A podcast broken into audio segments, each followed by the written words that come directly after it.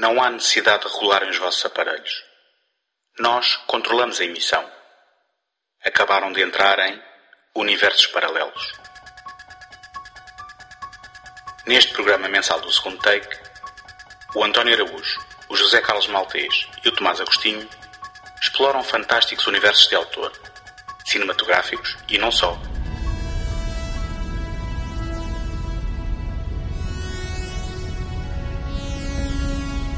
Desde mundos distantes em planetas desconhecidos até às áridas planícies do faroeste, não haverá pedra por virar numa busca contínua pela centelha de criatividade que alimenta a nossa imaginação. Relaxem e desfrutem.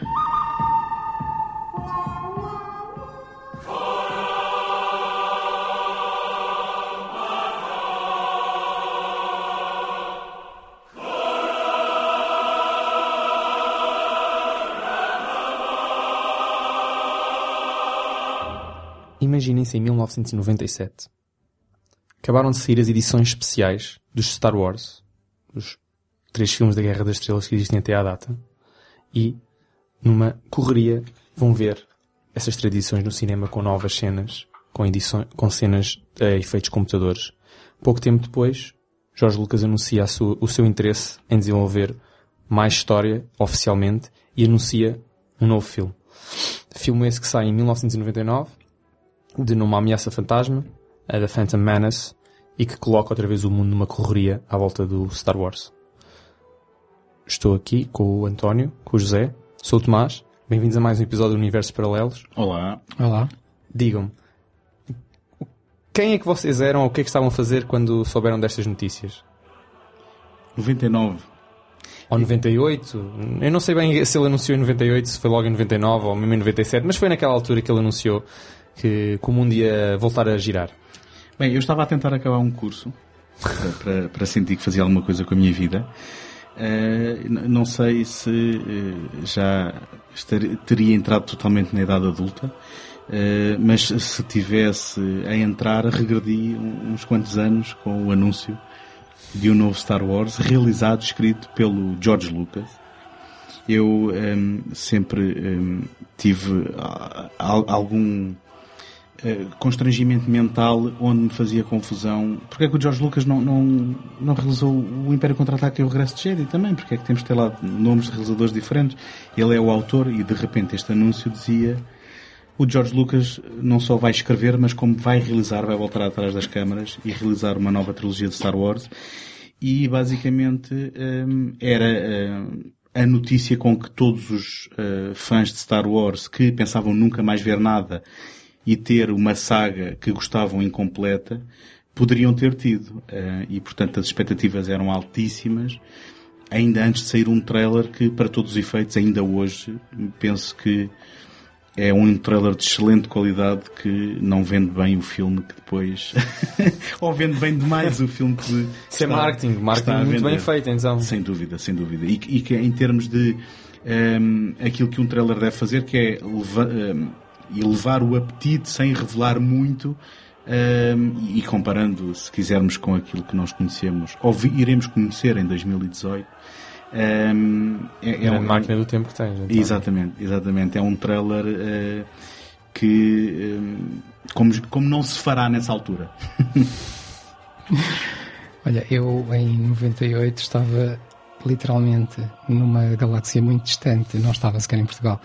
Uh, e hum, não tenho assim uma, uma, uma, memória muito nítida de como é que eu recebi a chegada dos filmes. Uma coisa eu sei, como nós aqui falamos no, no, no outro episódio, uh, foram tantas as informações e informações que houve durante todos aqueles anos que, que, que estiveram entre, entre os, os, lançamentos sobre a possibilidade ou não de, de a, sequela, a, a trilogia inicial ter continuidade que hum, quando chegou a notícia eu já já não me frio sequer, não pensei, é só mais uma, é só mais alguém, mais uma vez alguém dizer qualquer coisa. Ok, não levaste a sério? Não levei a sério. E... Mas depois houve ali um momento em que ficou oficial, não é? Sim, eh, também é preciso ver que em 98, 99 nós não éramos bombardeados pela informação na internet como somos hoje. A internet, eh, do ponto de vista do, do, do utilizador normal, era um bocadinho mais insípida.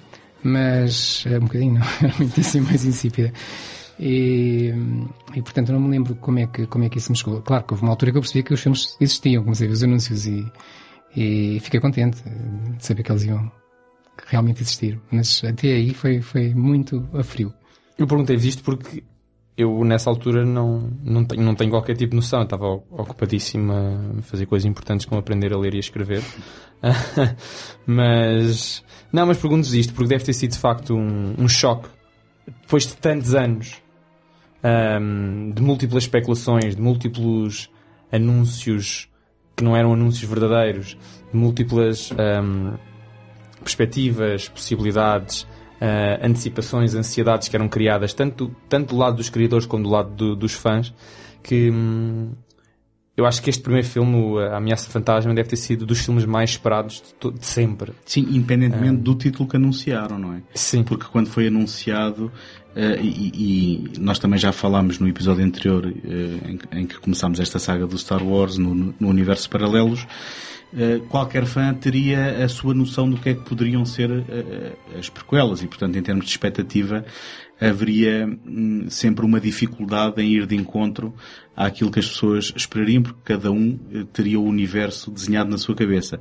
Ainda assim, quando saiu o anúncio de que o título era Ameaça Fantasma, uh, se o objetivo era portanto, contornar as expectativas das pessoas e intrigá-las, com certeza conseguiram, porque de repente, de que é que estamos aqui ao fim e ao cabo a falar com tudo aquilo que conhecemos do Star Wars? Sim, e eu por acaso não, não, não, não sei, não sei isto, mas se vocês escutar. Quando, foram, quando, quando o filme foi anunciado e quando o filme foi anunciado o título, um, ficou claro o quão tempo antes era do episódio 4 ou sempre foi deixado assim no ar? Eu não sei exatamente quando é que se começou a falar do quê, mas sei que quando fui para os filmes, ou para o primeiro filme, eu já sabia que se tratava da história do, do Anakin Skywalker, portanto, do Darth Vader antes de ser Darth Vader. Isso já, já era claro a certa altura, não sei se foi muito antes dos filmes ou não. Sim, mas ainda assim... Mas já sabiam que o Anakin Skywalker era suposto ser o Darth Vader? Sim, isso sabia-se. E eu penso que. E, e é, okay. uma pergunta, é uma pergunta bastante pertinente porque eu não te sei dizer exatamente, uh, além das revelações dos filmes originais, o quão o nome Anakin Skywalker estava impregnado nas nossas. Um, ehm, eh, nas nossas mentes uh, como uma entidade separada que teria sido uma pessoa e, e, e nós não pensávamos nele assim, ou pelo menos eu pensava nele como o Darth Vader Uh, e obviamente que intrigava o que é que tinha vindo antes, mas havia quase uma separação entre essas pessoas. Agora, um, havendo esse conhecimento, eu penso que de certa forma ainda surpreendeu quando começam a aparecer as primeiras notícias e depois os primeiros pósteres uh, de teaser, de que ele tinha ido tão atrás, porque se calhar na, no imaginário daquilo que se falava que tinha sido o, o, o Anakin Skywalker a ser treinado pelo Obi-Wan, nós imaginaríamos um adolescente ou alguém bastante novo, mas nunca uma criança de 5 ou 6 anos, não é? Como depois vai acontecer no filme. E penso que esse, se calhar, foi o maior desligamento, pelo menos da minha parte.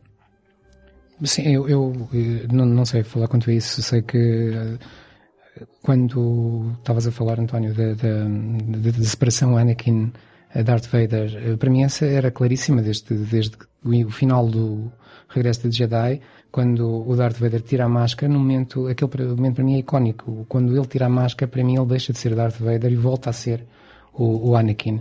E eu liguei sempre isso ao início do, do, da trilogia, quando, quando as histórias são contadas ao Luke, de que ele, o pai dele foi um, um, um, herói da, da, da, resistência ao Império e, portanto ficou-se, e depois nós vamos a saber que afinal tinha ele, ele passou a ser Darth Vader mas sempre me ficou claro que houve um passado nesse Darth Vader que era um passado de heroísmo ao lado da República. E hum, quando foi anunciada esta prequela e quando foi dito que se ia falar do personagem Darth Vader enquanto jovem, portanto o Anakin Skywalker, isso a mim fazia-me sentido. Uhum, uhum. É, eu não sei se, se calhar expliquei-me mal. A mim, a mim, também fazia sentido e eu sabia que era ele.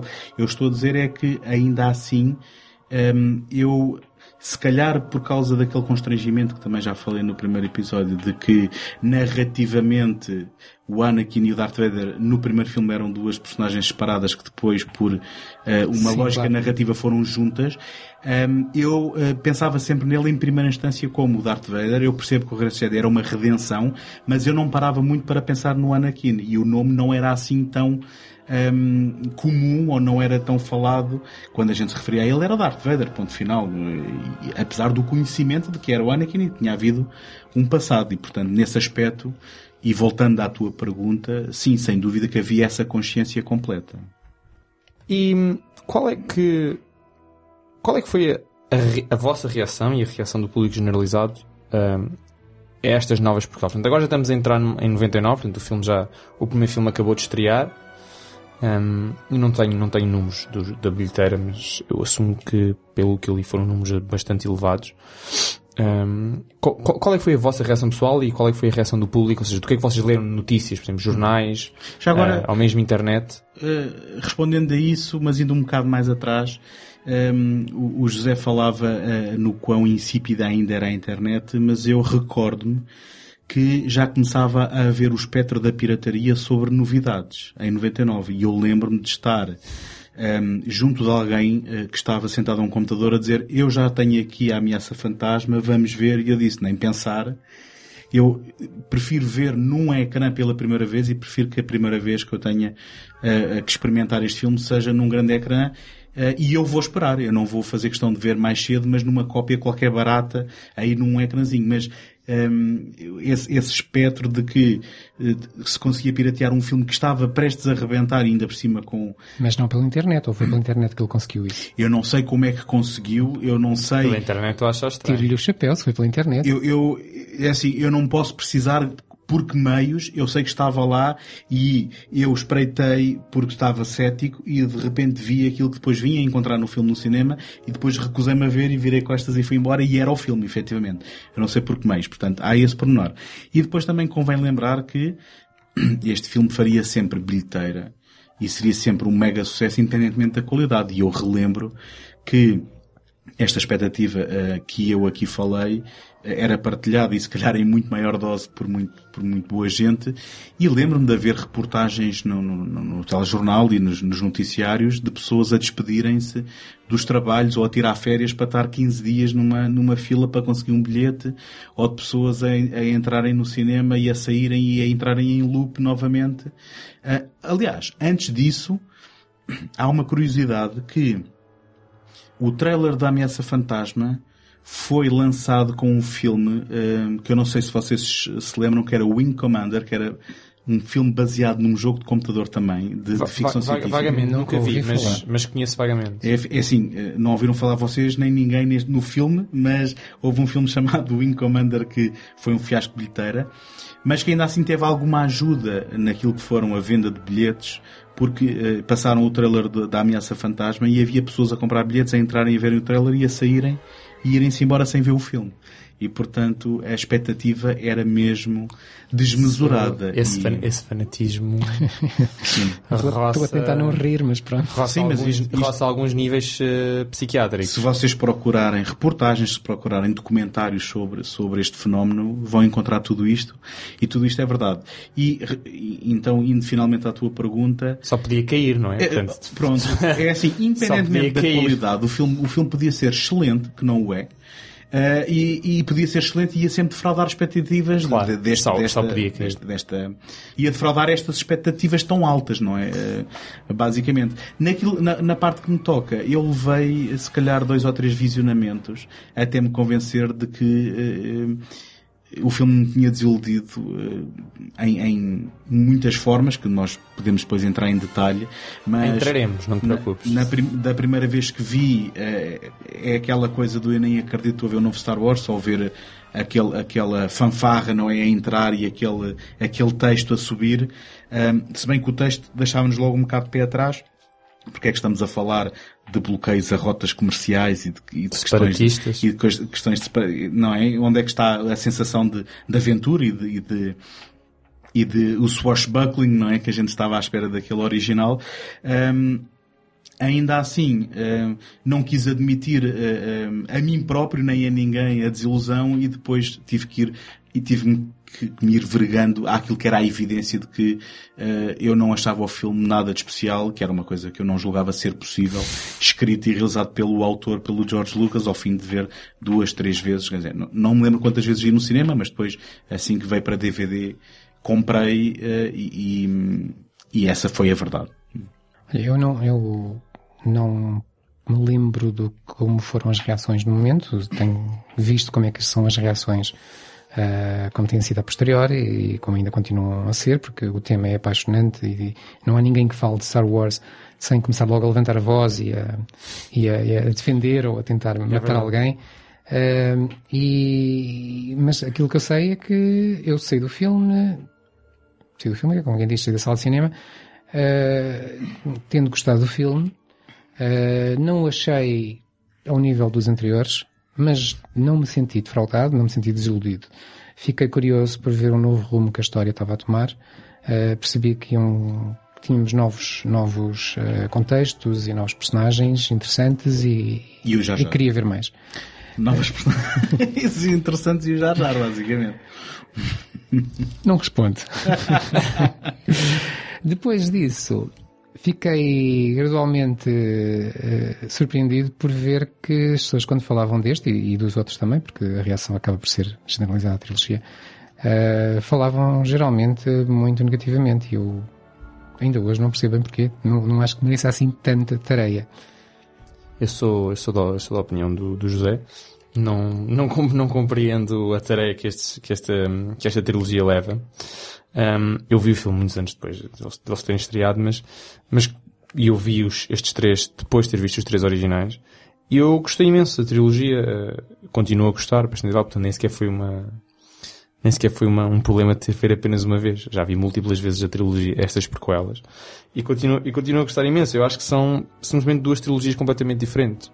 Eu acho que hum, as pessoas criou-se uma expectativa que estavam à espera do que tu estavas a dizer, António, não é? Portanto, algo assim muito grandioso, não é? Portanto, com grandes, hum, temas de debate, uma coisa mais ligada à fantasia, é? porque eu considero que três, três, os três primeiros filmes são fantasia e estes são os três que começam a ser ficção científica, enquanto que os outros três eram fantasia. É por isso que estes filmes são muito ligados à política. E eu, eu, eu pessoalmente gosto, eu acho que isso não, não, não estraga nada. É assim, mas... há, há, muitas conversas que se podem ter sobre isto e, e, ainda bem que estamos a fazer um podcast onde, em que estamos a falar sobre isto, um, porque um, na prática, haverá muitos fatores que podem explicar não só a reação das pessoas, como aquilo que depois são a, sustentação de, de, de, opiniões de quem gosta de mais e menos. É. E, e é, é, um facto que uma das coisas eh, mais fascinantes na, na, no Star Wars eh, para começar, é o facto de que quando havia seis filmes do Star Wars, portanto a, prequela, a, a trilogia original e depois as prequelas, um, é, é, uma das poucas sagas cinematográficas em que os fãs mais aguerridos, se for preciso, só gostaram de dois sextos da saga toda. Um, e depois, mesmo uh, uh, o contexto da sua criação é completamente diferente. E, e, e, aí entra aquela questão do processo colaborativo contra a criação uh, num vácuo. E, e, vamos ser honestos, o, a, a trilogia original é, depois do, do Star Wars, o George Lucas focou-se em, em, funções de produtor e de construir um império de efeitos especiais, de efeitos sonoros, de, de, de até foi, foi, foi dali que nasceu a Pixar, não é? Eh, uhum. Portanto, e, e, com contributos uh, que não se conseguem medir, não é? De tão importantes que são para, para o cinema e para a sétima arte em geral. E, e, e as, as sequelas, o Império Contra-Ataque e o Regresso de Jedi foram processos colaborativos, onde entraram outras vozes e onde havia uh, várias mentes a, a, a participar no processo quando chegamos à, àquela componente em que, ou àquela altura em que o George Lucas diz eu já tenho a capacidade de fazer com os efeitos especiais aquilo que eu queria fazer uh, naquilo que eram as prequelas, que eu reservei ali o espaço 1 a 3 para fazer, o George Lucas sentou-se sozinho com, uma, com, uma, com um papel e, uma, e, uma, e um lápis, literalmente, e um, ehm, vocês podem encontrar documentários onde ele um, afirma que um dos seus maiores prazeres ao escrever isto e ao fazer isto é que não tinha ninguém que lhe pudesse dizer que não e, portanto, que ele não estava limitado uh, uh, por ninguém naquilo que era a sua criatividade. E eu percebo o que é que ele tenta fazer em termos de arco dramático e de arco de, de digamos, de queda e redenção, olhando para as duas trilogias back-to-back, -back, não é? Uh, juntas, onde o Darth Vader passa a ser a personagem central, que nós antes pensávamos ser um, um vilão, e perceba a ambição Daí depois à execução há uma grande distância e, e, penso que são pormenores que a gente possa, possa falar. Já agora, António, faço-te uma pergunta que é, nós descrevemos aqui com, com todo o detalhe e, e, grande sabedoria o processo da criação dos primeiros três filmes no, no, no episódio anterior do podcast uh, e sabemos que ele foi um processo moroso, passou por várias iterações, uh, muitos avanços e recuos, muitas transformações. Quanto a estes filmes, tu tens alguma ideia de como é que as coisas surgiram? O Jorge Lucas teve uma ideia escreveu aquilo ou andou 10 anos a trabalhar sobre sobre ela. Sim, portanto, eh, todas aquelas conversas que foram havendo de que já havia história, já havia resumos, já havia coisas escritas, ehm, parece que, na verdade, o máximo que havia eram esboços de ideias que nasceram precisamente dessas, dessas várias iterações do, do surgimento da, da, da, daquela que foi a trilogia original. Se vocês pegarem no DVD da Ameaça Fantasma, e se calhar já estou aqui a escutar uma das minhas recomendações para o fim do programa, mas vocês veem um making of de 66 minutos uh, sobre a ameaça fantasma que se chama The Beginning.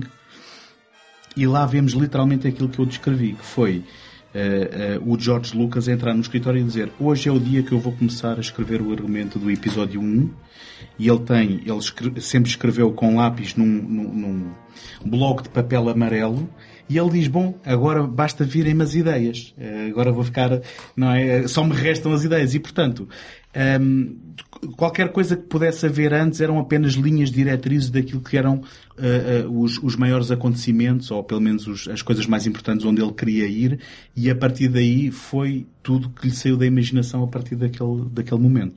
E, e nesse aspecto, um, ehm, eu penso que isto foi muito mais planeado em termos de poder atingir estes deadlines de, de, lançamento depois dos filmes naquelas datas que estavam pré-determinadas a partir do momento em que se decidiu fazer este empreendimento de, de três filmes.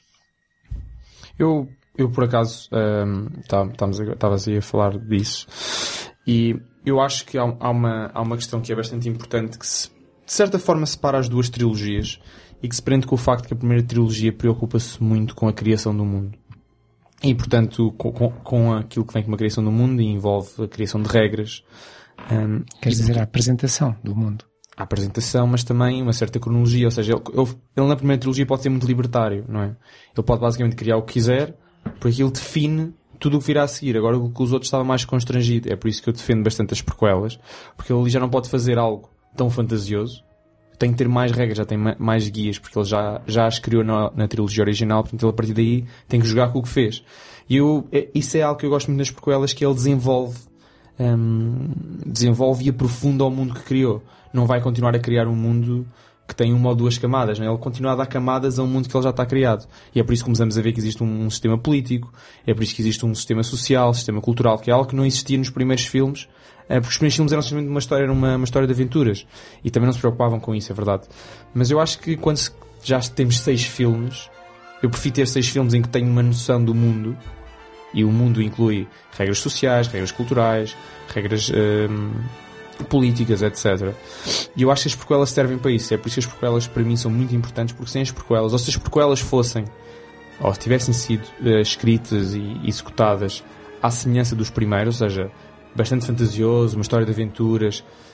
Uh, acho que se calhar o, o, o fandom não seria o mesmo, porque há imensas discussões bastante profundas sobre, sobre Star Wars e as prequelas, gostando ou não gostando das prequelas, permitiram isso, até porque foi com as prequelas que depois se iniciou aquilo que falaremos mais tarde do universo expandido ou universo estendido e que isso serviu também para aprofundar ainda mais essas tais camadas que eu estava a falar. Se fosse tudo uma, uma grande aventura de ação, se calhar nunca chegaríamos a esses níveis de aprofundamento e se calhar nunca teríamos uh, o fandom que temos hoje a nível de Star Wars, em que se é, é, é capaz de fazer autênticas assembleias uh, políticas em que as pessoas se disfarçam dos vários personagens, dá para criar uh, recriações de, sei lá, de culturas, de línguas, etc. E isso foi preciso ser criado. Eu acho que as prequelas foi o que permitiu que isso acontecesse, porque antes das prequelas isso não existia e se as prequelas fossem de outra maneira, isso já também nunca teria acontecido. E é, é fascinante para mim falar disto, porque um, é, é engraçado que se tu fores a, a ver bem, o, a narrativa do Star Wars, uh, se, se refletirmos, de certa forma esgotou-se ao fim de dois filmes. Porque, uh, uh, o que é que eu quero dizer com isto? Quando chegamos ao regresso de Jedi, que era quase um, um, um filme para corrigir aquilo que desagradava ao George Lucas no Império Contra-Ataca, que apesar de ser aquele que é apontado por todos os fãs como o filme que, de, que definiu digamos, a grandeza do Star Wars e é apontado como um dos, pela maioria das pessoas como o seu filme favorito, foi um filme que foi muito a, a cara do seu realizador e produtor e argumentista contra, tomando decisões contra a vontade do George Lucas que depois veio a manifestar-se nesse sentido. E quando ele corrige o curso, o Regresso de Jedi não é mais do que um refazer do caminho do, do Star Wars, não é? Temos uma segunda estrela da morte e depois de salvarmos o Han Solo, que foi aquilo que, que, que nos deixaram a herança do filme anterior, nós vamos fazer quase uma nova versão uh, com alguns elementos originais e, e, e, e com, com, personagens que não existiam, tudo, tudo bem. E nesse aspecto as prequelas têm muito mais capacidade de, como tu dizes, expandir o universo e, a partir das premissas, explorá-lo. Um, acontece que, para mim, na, na, minha opinião, e eu recordo que a palavra prequela entrou no léxico precisamente com estes filmes do Star Wars. Acho que nunca tínhamos falado em prequelas, uh, um, pelo menos no, que eu tivesse ouvido, ou no contexto de, de, daquilo que são um, filmes que dão continuidade para a frente ou para trás, ou, neste caso para trás. Uh, falávamos muito em sequelas, mas em prequelas acho que nunca tinha ouvido falar. O, o, as prequelas estão constrangidas à partida e eu agora falo genericamente independentemente de ser de Star Wars ou não, porque tu quando estás a escrever uma história original, tu estás a partir de um ponto e vais poder chegar onde a imaginação te levar. Numa prequela, tu sabes onde é que queres chegar. Tu estás a partir do desconhecido e portanto o processo é inverso. E nesse sentido, Uh, normalmente para o espectador é mais fácil ver as costuras da narrativa e ver aquilo que são uh, as, as, as coisas menos orgânicas e mais forçadas para levar a que certos acontecimentos depois desemboquem naquilo que tu já sabes. E de certa forma é como ler um livro eh, já conhecendo o final, não é? Em que o autor depois tem que estar à altura de fazer algo original que te leva ali, mas tu nunca podes fugir dali, porque, porque ela tem que encaixar depois naquela continuidade. Mas acho, e... desculpa, sim, só, sim. desculpa só interromper-te, uh, mas achas que, que isso está presente? Achas que são, há assim tantas coisas que são pouco orgânicas nas prequelas, que te fazem tão pouco sentido e não batem certo com o que tu viste nos originais? Bem, se queres entrar por aí, eu acho que parte, há, há coisas que eu, eu, eu, não me alongo, eu prometo, mas eu acho que há coisas que não batem bem, não é à chegada, é logo à partida, por tudo aquilo que foram diálogos dos outros filmes, e eu acho que...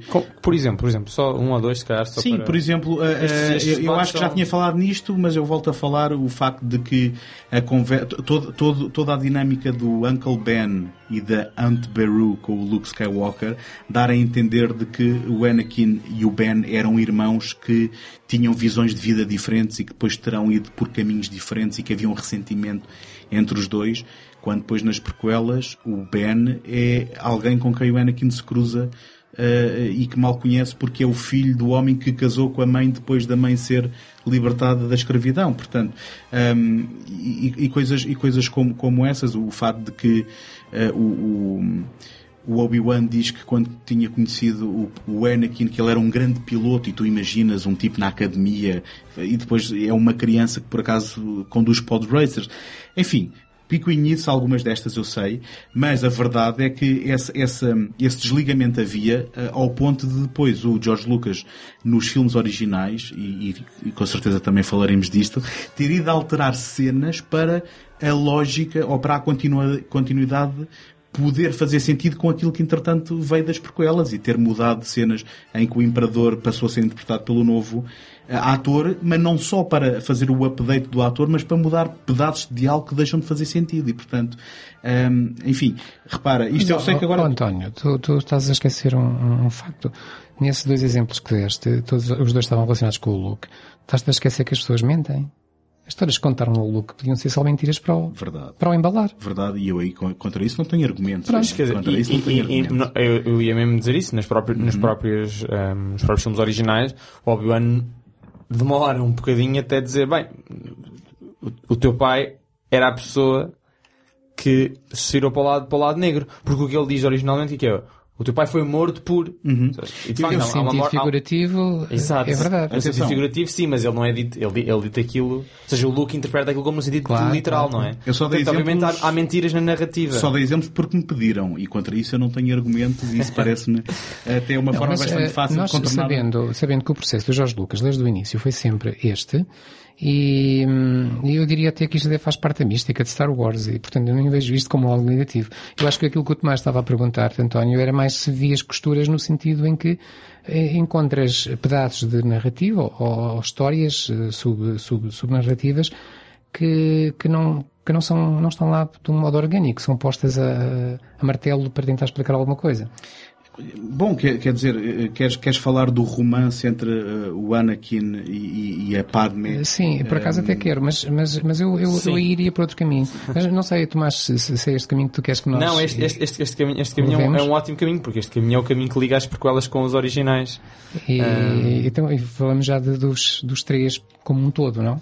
Não, é assim, eu, é assim, eu acho que sim, eu acho que é o, acho que é o melhor, até porque os três filmes eh, são, são colados. Quer dizer, há ali uns saltos, não é?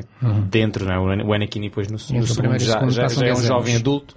Ahm, mas quer dizer, mas em termos de estarmos aqui a falar, é porque assumimos que existem os três, não é? Portanto, é a ameaça fantasma, ahm, o ataque dos clones e a, a vingança dos Sith. Então, 99, 2002 e 2005 respectivamente. E em Então- 99 conhecemos o Anakin em criança e em 2005 o Anakin a tornar-se Darth Vader.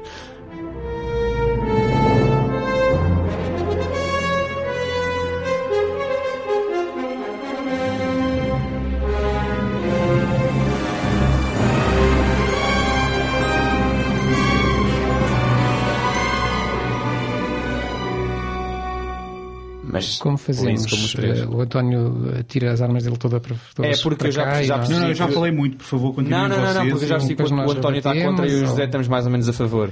Portanto, o, Eu- eu o não- António atira as suas críticas e nós. Eu, eu espero, eu espero que não, encarem isto como contras e a favores, simplesmente como opiniões em que eh, eu Então, tenho uma sim. reação que não é tão de, de, de- de- de fã e de, e de- e de- não, eu não posso dizer que gosto, Mas essa é a reação que a maior parte dos fãs, de dos fãs tem, não é? Que, que as prequelas. mas, mas para mim é fascinante falar sobre isto. Atenção, Sim, sim. e eu, Não ver eu- os filmes, só falar sobre isto. Não, não, não, mas falar sobre isto é falar sobre Mas, os mas, filmes. mas, mas, porque- mas não, mas não é, a maior parte dos fãs de facto repudia um bocadinho as prequelas. Até porque- Admite que eles existem, não é? Admite que existem, mas repudia já. Ah, isso, isso quer dizer, não importa muito, não São é? filmes menores, Isso é, isso é para ir ver à Wikipédia. Até porque depois, se quiserem chegar aí, se quiserem fazer um top destes três, eh, as minhas opiniões foram mudando ao longo dos anos. Eu revisito com alguma frequência estes filmes. acho que o eh, meu- o meu top acho que se mantém. e, e, e- e também depois, que se quiserem que eu diga coisas boas, eu também digo. Também Então vamos fazer ao contrário. Eu vou dizer coisas mais do, do filme, só para ver se o António começa a, a contradizer Ok, e, a- ok. e falar bem. Eh, eu, eu, eu acho que os filmes têm. eh, voltando um bocadinho atrás, eu gostei do conceito, como eu já disse, gosto da ideia de, de se ter falado do- do- de um tempo anterior eh, de- e, e ainda para mais de, de se ter pegado no personagem do, de Anakin Skywalker como miúdo, depois como adolescente ou adulto e hum, para Darth Vader. Uh, gosto da ideia de que estes filmes têm uma maior componente de ficção científica que, os, que a primeira uh, trilogia. Uh, Preocupam-se mais com explicação tanto científica como política, social, como o Tomás já disse. Parecem mais verosímeis, não é? Porque, porque, porque Sim. há, há todo um sistema por trás Sim, da, sim, narrativa. não é? coisas Parece que não- aquilo assenta em qualquer coisa e não não, é assenta. mitologia como os Exatamente. primeiros são. Não assenta no éter, assenta em algo E, pseudo-real. E vamos ter que falar de midichlorians, que eu sei que é Sim, disso sim. que também estão a falar, não é? E, e, e, Ficção científica, existem-. E depois existem nuances que não existem nos primeiros, ou quase não existem na primeira trilogia. Eh, aqui muitas nuances em que nem tudo é o lado eh, positivo e o lado negativo. Há, há, há muitas ambiguidades e já lá vamos. Isto é aquilo que eu aponto como positivo. Eh, como negativo, e pronto, aqui tenho que dar o, o- a mão à palmatória. Os, os filmes têm, na sua execução, no conceito, acho que têm coisas muito boas, na sua execução, acho que têm coisas muito más. Eh, a primeira de todas, para mim, é o personagem principal, ou o ator, o protagonista, o Aidan Christensen, eh, no, no segundo e no terceiro filme, eh, que eu acho que é a pessoa com menos carisma que eu já vi no cinema para interpretar um personagem tão carismático. Uh, não funciona. Não é dotado de expressão. Não funciona, nada naquilo funciona. Concordo. Ele uh, fala sempre no mesmo registro, não há evolução. A primeira vez que o vemos, ele, ele parece-nos pior do que o Darth Vader já aparecia nos filmes da trilogia inicial. Uh, ele, a história de amor falava, falava o, o António, aquilo mete medo, no mínimo. Cada vez que ele fala para Padmé, eu penso que ele vai pegar no sabre de luz e vai matá-la. Uh, ele, ele, é capaz de dizer eu amo-te com uma expressão que é e agora vais morrer.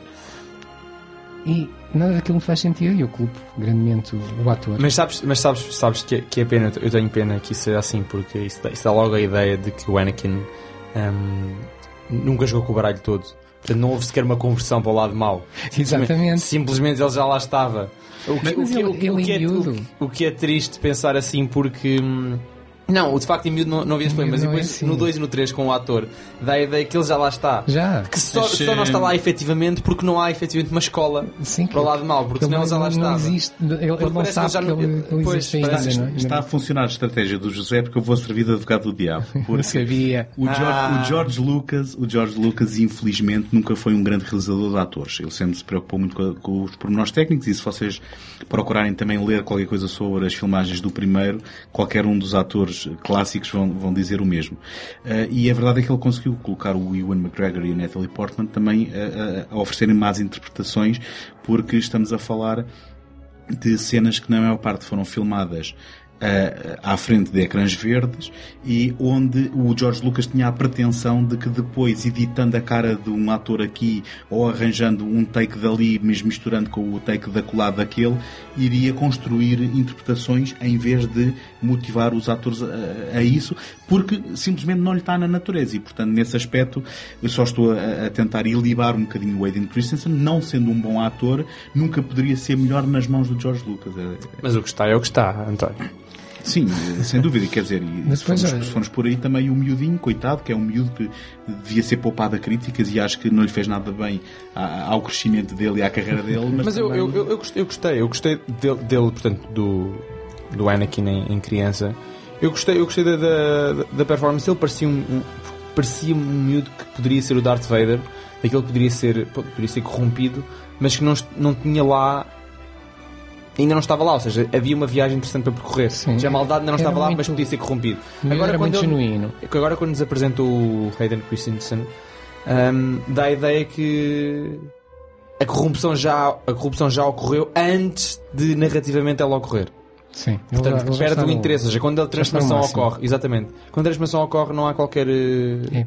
Isso estraga completamente. não há uma reviravolta emocional, já se, já se espera logo que ele, a a partir do momento em que o vemos, logo no episódio, no segundo episódio, quando ele está a pilotar a nave, não é? Acho que é assim que o filme abre. eh, com ele e o, com o Obi-Wan a, pilotarem uma nave no meio de, um- de uma, de uma luta. Isso é o terceiro. Isso é o É o terceiro. terceiro? É. Ok. O primeiro, o primeiro, O- eh, segundo. o, o segundo abre com o atentado à, vida da Padme e depois Pois ele é, aparece tens- com o tens- Ewan tens- McGregor tens razão, tens razão, ou o Obi-Wan no, no elevador. Mas sim, mas já há Mas- aquele, mas já aquele já amargo, Sim. já aquele amargo que, que, que é suposto dar a semente de que está ali qualquer coisa que pode germinar em, em algo pior. não é? Mas o amargo deve Mas acho que- estar. acho- não, sim, não, o amargo não acho é bem estar. interpretado. Não, acho, acho, que, acho que o salto foi demasiado. Foi. Do primeiro para o segundo, acho que foi demasiado. Até porque ele no início do segundo ainda não está a tentar ser corrompido. E depois, quando ele está a tentar ser corrompido, parece que a diferença é mínima. A diferença só é máxima nas suas ações, quando ele, por exemplo, mata, mata os Padawans todos. Mas é só na diferença das suas ações, porque a diferença, a diferença das expressões, a meu ver, é mínima. Exatamente. É mínima. Mas o José tem ali mais coisas negativas. não é? Tenho mais coisas. Tenho, Então, António, estás, a- basicamente. estás agora estás a viver, estás a viver deste Não, negativismo. não, estou curioso, estou curioso. É Estás só a ver isso. este negativo Não é- não é e- nada, não é nada. isto isto é, é, o- é o lado negro, não é? O António sentiu flutuações na força. Ehm, seguir eh, a maior crítica que eu faço aos filmes, à trilogia, é o extenso uso do, do CGI. As coisas parecem muito pouco naturais e ainda há pouco o António estava a falar da, da- da- da- das gravações com, com o blue screen ou green screen e, hum, e eu acho que isso também perturba os atores eh, e acaba por se pôr um peso demasiado grande em, em personagens sintéticas, em personagens que não são, que não são atores. E tudo isso estraga muito a dinâmica eh, de personagens. Ia dizer atores, mas eles não eram atores. Eh, a dinâmica de personagens. Para não falar da própria construção cênica ser muito artificial. Estas são as, as grandes. Eu gostava de só fazer dois, dois comentários na sequência desta nossa conversa, que é um, o, o, primeiro em relação a esta coisa do, do, dos, das personagens digitais e de, e de ecrãs verdes, um, há, há, há, que também ter a noção de que o, o Star Wars é uma criação do George Lucas e aí eh, em cada uma destas conversas nunca se lhe pode tirar este mérito e de que ele queria efetivamente e genuinamente oferecer algo aos fãs que expandisse o universo e que pudesse ser algo que os fãs gostassem. Mas ele também estava interessado em, como sempre, inovar tecnologicamente. E tanto é que o Jar Jar acho que é a primeira antes, antes do Gollum, estou correto, não é? É a primeira personagem 100% digital a ter um, um papel de peso num, numa, numa longa-metragem. E depois há o pormenor de que uh, o Ataque dos Clones foi o primeiro filme filmado 100% com câmaras digitais, que foram desenvolvidas de propósito, não sei agora se pela Panavision, se por quem, para, para as filmagens deste filme. E, portanto, também havia aqui um elemento de, uh, uh, digamos, fazer um showcase da daquilo que era o estado da arte da tecnologia. Sim, ele sempre se preocupou muito com, com as inovações tecnológicas. Isso fez logo na, nas prequelas, quando ele cria a ILM, uhum. Sky, a Skywalker Sound, etc. Que hoje em dia são o standard da indústria. Sim. Ou seja, os grandes filmes de Hollywood recorrem a essas, a essas empresas que o George Lucas fundou para fazerem os efeitos especiais, sonoros, etc., dos, dos seus filmes. Eu obviamente, já agora. Ai, desculpa. Não, não, não tu tens só dizer, obviamente, tendo, tendo, tendo esse interesse profundo na tecnologia e isso reflete-se também na criação da Pixar, não é? Quer dizer, a Pixar é hoje em dia o pináculo uh, científico da tecnologia de animação. Eles, eles, a cada filme que lançam há sempre um novo, um novo breakthrough na, na tecnologia e depois passa a ser standard. Uhum. E eu acho que o George Lucas isso tem, é, pertence a ele e eu acho que os filmes das prequelas eram, foram feitos assim porque ele achava que tinha que mostrar as novas inovações, como tu disseste, António, Simplesmente concordo com o José, acho que a execução uhum. às vezes é um bocadinho sintética demais, porque, por exemplo, os cenários muitas vezes perdem profundidade. Uhum. Porque parece que estamos a ver simplesmente um ecrã de computador. Eu só para concluir então aqueles dois pontos, o segundo ponto é que eu penso que a reação do Tomás às prequelas é a prova provada de que a marca Star Wars e a força do Star Wars eh, quando, quando atinge eh, uma, uma, uma criança em terra idade vai criar um impacto em que é impossível não gostar, não é? Tal como nós gostamos de uh, Ewoks. assim também o Tomás, no seu primeiro contacto com o Star Wars, de ver uma obra completa que já tinha uh, o episódio 1 a 3, não é? E, oh, de, depois... Não, por acaso só tinha 1 a 2, que eu o 3 vi no cinema. Ah, o 3 já viste no cinema. O 3 vi no cinema. Eu penso, eu penso que é verdade, eu estou a dizer isto em jeito de piada, mas não, não tanto, porque é verdade que se tu falares com miúdos que viram a trilogia original, para eles é a trilogia deles do Star Wars. Viram no cinema e o Star Wars é indistinto. Não há cá diferenças. Hum. Não há cá. Um, agora, pronto, depois pode-se é, é, debater é, não, muito isso, isso o que é, é que eles percebem das, das, eu, das disputas de. Eu tenho dois contra-argumentos contra isso. Primeiro, António, eu não tinha a idade do Tomás, nem hoje tenho a idade do Tomás. É uma coisa que eu me recuso a ter a idade do Tomás. Uh, quando vi as prequelas e, e, estou a falar bem. Mas eu, eu, não, eu, não, estava a fazer uma prova. Uh, de que não outra, era possível gostar senão... E que não era possível, exatamente, okay, gostar. Okay. Eu estava a dizer é que numa certa idade há muito maior probabilidade de que e seja a segunda, o segundo contra-argumento, se, é que é, se é que é contra-argumento, é, eu parece-me, e lanço-vos isto também, que provavelmente até do ponto de vista do Jorge Lucas foi essa a intenção, o, o, eh, os três filmes da, da, desta prequela são mais adultos ou tentam chegar a um público mais adulto, com ideias mais complexas hum. e mais exigentes do que os primeiros, que eram filmes qualquer toda a criançada Concordo. poderia gostar. Mas há um contra-argumento contra o teu contra-argumento. Eu não estou a conseguir então dizer passou, argumento. Então há um contra... argumento. Não, há um contra-argumento contra o teu contra-argumento contra que foi contra? dado precisamente pelo George Lucas quando começou a haver algum tipo de reação negativa a estes filmes. Que foi que ele disse vocês acalmem-se lá que estes são filmes para crianças. E aí é que há um contrassenso entre aquilo que ele diz é... ser e aquilo que, que aquilo é, é, na defesa, realidade. É defesa. Não, claro, não, mas, eu, mas eu concordo com o José. De facto, os filmes são, são mais maduros. Nem seja pelo simples facto de introduzir uma série de elementos complexos. O próprio sistema político. Os, os três filmes são muito políticos. Uhum. Na verdade, toda a história gira à volta Sim, complexo é, um, é uma o coisa tema, que podemos dizer em, deles. Enquanto que hum, o tema central, se calhar, do, da trilogia original era uma aventura do bem contra o mal, não é? Portanto, isso é o que se pode, por isso é que se pode classificar isso como um, um, filme clássico de fantasia, um filme clássico de aventuras para crianças. Este aqui já é muito mais nu nuanceado. Obviamente é o bem contra o mal, é, é, é, essencial, faz parte da essência do Star Wars, mas há, acho que há toda uma noção de política, na verdade, é tão nuanceada que nós uh, demoramos um bocadinho a compreender o sistema político que, que o George Lucas criou para, para aquele universo. Um, as várias fações, o, uh, o Conselho, etc. O, todos os jogos políticos para, para ascender ao poder, não é? Os jogos que Palpatine faz para ascender ao poder. Uh, os próprios jogos que o Jedi, que o Conselho Jedi tem que fazer para, para viver dentro do sistema político existente, a guerra dos clones, não é? Todos os problemas ético-morais que são supostamente levantados, não é? Que depois vem-se a provar a verdade, não é? Quando é, é ordenada a Ordem 66. Portanto, esses problemas estão lá e são mais do que pano de fundo.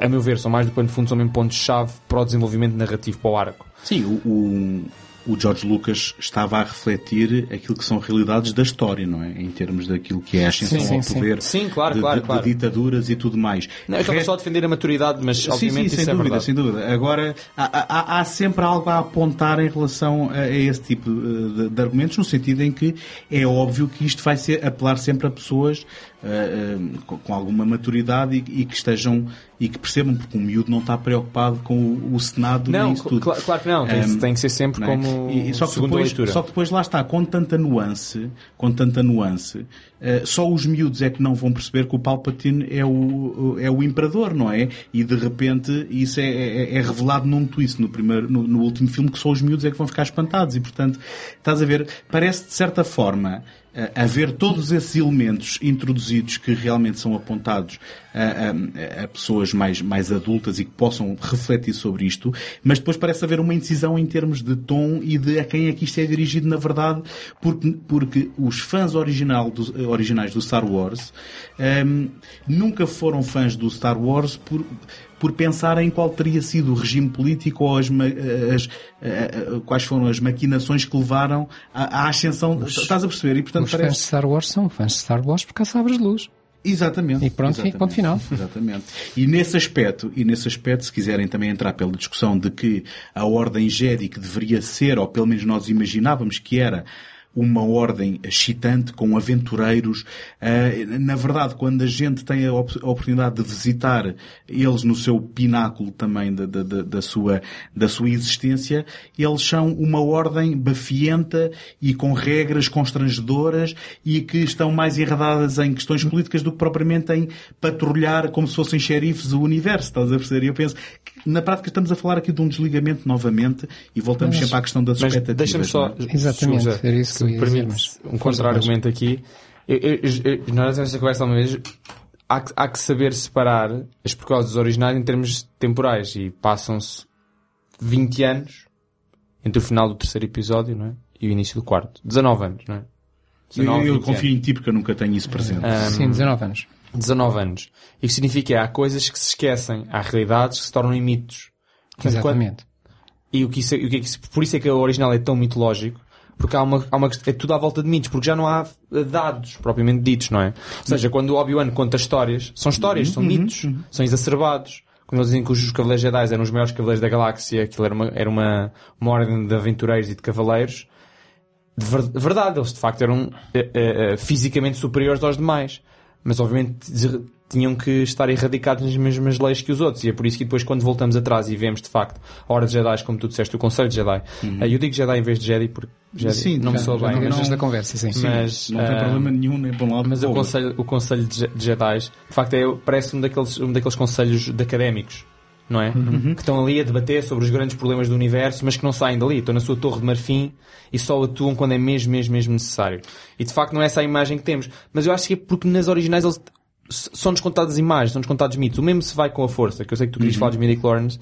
Eu já falei contigo que a força no, nos originais são uma coisa, na, nas mas, prequelas é, na verdade. uma coisa. Eu, e não são mutuamente exclusivas, minha, no meu ver. Eu não nego nada do que tu dizes e estou contigo a partir do momento uh, em que tu dizes que isto até é fascinante pensar neste, neste contrassenso entre aquilo que era a mitologia ou aquilo que, se, que são as histórias que sobreviveram. As lendas, não é? E a realidade. Eu só penso é que é muito mais interessante pensar nisso do que vivê-lo e assisti-lo da facção. Ou seja, tu querias ficar na lenda. Não querias, uh, não querias ver a, a, verdade. Possivelmente, possivelmente, se querem pôr Mas isso, mas isso é, tem tudo a ver com as expectativas. Sim, e só dúvida. com as expectativas. Eu, eu, claro. eu, para mim, isto dá, estou com o Tomás, isto deu uma maior riqueza à saga, porque Uh, quando nós assistimos às primeiras histórias sobre o que é que são os Jedi, uh, e estamos a falar do, do, do, do, filme 4, não é? O A New Hope, uh, Uma Nova Esperança, nós criamos a nossa imagem de, de, que é uma imagem que tem mais a ver com mito do que com, com a realidade. São aqueles cavaleiros místicos, mágicos e, e que... A força que gera o universo. É? Depois, mais tarde, mais tarde, vamos ver eh, pessoas a dizer mas isso cá nem é verdade, se cá nem existiram. Uh, depois alguns falam daquilo como tendo sido uma religião, porque passa já o domínio da crença. Uh, e, e tudo isso tem eco naquilo que nós conhecemos da história humana, de, de, tantas coisas que nós, de que os mitos se tornaram mais importantes do que a, a realidade, ou pelo menos mais, mais uh, amados do que a realidade. E, e, quando voltamos então atrás nesta prequela, ou nestas prequelas, uh, vamos descobrir uma verdade que não, não me parece negar nada do que está para a frente, apenas vem mostrar-nos uma nova luz e dizer-nos, ah, então se calhar andamos a ser enganados. Uh, quem diz nós, diz, dizemos o Luke, como, como foi sempre enganado por toda a gente, até à idade adulta, isso é, é óbvio, e, e, e, nada disso me choca. E voltando ao, ao caso dos Jedi, eu, eu gostei muito quando entrei, entre aspas, entrei pela primeira vez no Conselho e vi que havia ali tantos, uh, de formas e tamanhos são variáveis, uh, senti, senti-me quase comovido, afinal é verdade. Não era só um ou dois. Uh, existiu mesmo um grupo de Jedi, fiquei muito contente com isso. E depois quando foi preciso vê-los combater, eles, eles não, não, não deixaram ninguém defraudado. Acho eu, o, próprio Yoda uh, tinha, Sim, tinha que... capacidades incríveis. Mas, mas voltando então aos filmes, eu, eu, eu acho que o, para além da, da, do tema principal, que é a evolução do personagem do, do, Anakin Skywalker, que tem os problemas que já falámos, uh, culpa do George Lucas ou culpa do ator, pronto, cada um pensa o que quiser, se calhar culpa de todos. Uh, depois, o, tal, o tal cenário, que é este contexto político tem, obviamente, como o António disse, tem, tem ecos na história humana, o nascimento das ditaduras, se calhar em cinema, não é se calhar, é de certeza, em cinema de grande espetáculo, em blockbusters, nunca foi tratado de uma forma tão séria. Nós temos ali três filmes em que percebemos como é que uma ditadura nasce, uh, vinda do populismo, vinda da ameaça, vinda do medo, vinda do, do inimigo falso, do inventar-se um inimigo, precisamos de, de, de culpar a democracia, precisamos de culpar aqueles que sempre estiveram connosco, precisamos de uma solução nova, radical. Todo, todo, tudo isso que nós, basta ligarmos o telejornal e estamos sempre a ver, uh, se calhar no cinema de grande espetáculo nunca tinha sido tratado de uma forma tão, tão, tão veemente. Uh, o, o, a própria complexidade das instituições, o, o, percebermos que existem vários lados e não é só o lado negro e o lado luminoso da força. Uh, é, uma das coisas que eu mais gosto nestas prequelas é, é eh, as ambiguidades de intenções que nós encontramos. Não há ali ninguém por quem nós possamos pôr as mãos no fogo, porque os próprios Jedi, nós sabemos, nós percebemos que eles têm uma agenda própria. Eles querem a sua sobrevivência, querem o seu estilo de vida, manobram os cordelinhos sempre que podem.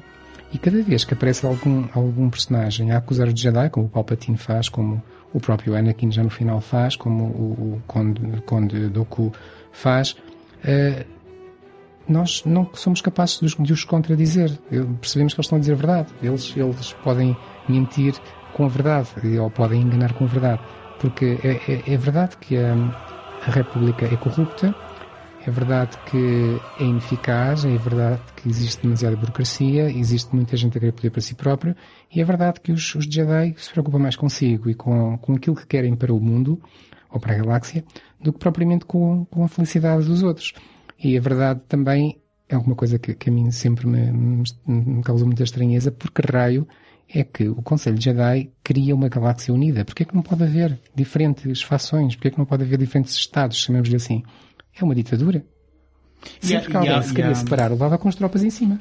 E, e, há uma certa arrogância até uh, naquela atitude, não sei se lembram quando o, Obi-Wan está à procura de um planeta nos registros uh, e, eh, está lá uma senhora que está a ajudá-lo e diz, não, não, se não está aí é porque não existe. E vira costas e não se fala mais nisso. Portanto, sim, sim. Uh, e, e, que também está eh, alinhado com a própria arrogância que tu agora falas do, do, do, do conselho, na forma como lida com o Anakin e que para todos os efeitos, por causa das suas regras e por causa da, da, daquilo que são as suas intenções, também o hostilizam e também o... o... próprio Anakin diz várias vezes, na sua progressão, será, em conversas com o Padme, geralmente, será que nós estamos errados? Será que estamos no lado errado? Porque quando, quando rebenta uma guerra entre dois lados, eh, não se fala em bem e mal, fala-se apenas em separatistas e república. Mas será que não é a república que já está a defender os valores errados e não são os separatistas que são os libertários? Uh, isso que realmente, claro, a nós não, porque sabemos que, que é o Palpatine que está a gerar aquilo tudo e sabemos o que é que vai acontecer para a frente, mas se não pensarmos nisso, nos abstrairmos disso, faz sentido, estas interrogações fazem sentido e, e, e dão espessura ao filme, ou à história. Concordo plenamente. Tens contra-argumentos, António, que tu... Não, não, não, até porque eu estou a concordar com muito daquilo que, que, que, o José diz. Eu só gostava era que isto tivesse acontecido em filmes que me tivessem entusiasmado. É claro. só isso. não, é, é, verdade. De facto, estes, estes, estes conceitos estão presentes e, e apesar de achar que a execução genericamente foi, foi, foi boa. De facto, há, há situações menos aceitáveis. Por exemplo, eu tenho um particular desgosto com o, com o segundo episódio, com o Ataque dos Clones. É o meu filme menos favorito dos o, três. O meu também, neste momento. Um, acho que é um filme em que não, não se passa nada. Praticamente nada. Aquilo é um, é um filme muito parado. Uh, em, em, termos de desenvolvimento, quer de personagens, quer narrativo, quer de arcos. Um, eu penso que é um filme desajeitado até. É, muito desequilibrado. Mas, Sim, estrutura. Mas o, não tem estrutura. Não, não tem, não tem. Mas há uma coisa que tem que se dar a estes três filmes. E gostando ou não gostando da sua execução, gostando ou não gostando dos conceitos, há pessoas que defendem que se era Star Wars nunca devia ter atacado conceitos mais maduros, nunca devia ter ido para este nível de profundidade, devia ter-se mantido no nível de aventuras. Uh, há uma coisa que eles têm, e toda a gente tem, tem, que, tem que lhes dar a mão à palmatória, que foi a possibilidade de se criar aquilo que se veio chamar universo estendido. Ou seja, a possibilidade de se criarem histórias adicionais para suportar várias lacunas que foram criadas não só nestas, nestas prequelas, mas também entre as prequelas e os originais, nos originais, para a frente dos originais, para trás das prequelas. E aquilo que se chama Universo Estendido foi um conjunto de obras que visavam preencher esta, esta timeline. Desculpa interromper-te, já estás a sair dos filmes? Já. Ok, permites-me então só Força. também um, eu não queria muito alongar isto, mas há um bocado pensei que íamos falar dos midi-chlorians. e eu não é... Eu, eu, os midi-chlorians acho que se pode falar. Eh, Sim, e eu sei que tu. Eu acho, eu acho que é uma, uma, uma, discussão interessante, porque não é uma questão só de pormenor e de ser mais uma picuinhice onde a gente vai bater. Um, eu acho que é uma discussão interessante no sentido em que para ti é um elemento de ficção científica, eu sei isto porque já falámos em off uhum. noutras ocasiões, um, e, e, que eu, na verdade, discordo bastante porque acho que é, é um daqueles elementos que, e agora o José até me ajudou de certa forma, a enquadrar algum do meu desgosto com estas prequelas e ele disse o melhor até do que eu com todas as palavras que utilizei, onde efetivamente reduzindo a sua essência, eu penso que aquilo que me trouxe algum desencanto foi o tal retirar da carga eh, mitológica mesmo, porque eu não sei se se lembram no anterior programa, eu disse que até aquele pormenor do há muito tempo, numa galáxia muito distante, invocava logo essa, sim, sim. essa tal mitologia. E, portanto, a, a questão dos midi-chlorians, que é, um, não vale a pena estar aqui a, a, dizer o que é, mas que na prática uh, faz com que a força passe de algo que é místico e que tem a ver com um certo equilíbrio entre o nosso corpo, mente e aquilo que é o, o universo e, e, tudo aquilo que, que, que é partilhado por, por, por todos os seres vivos, não é?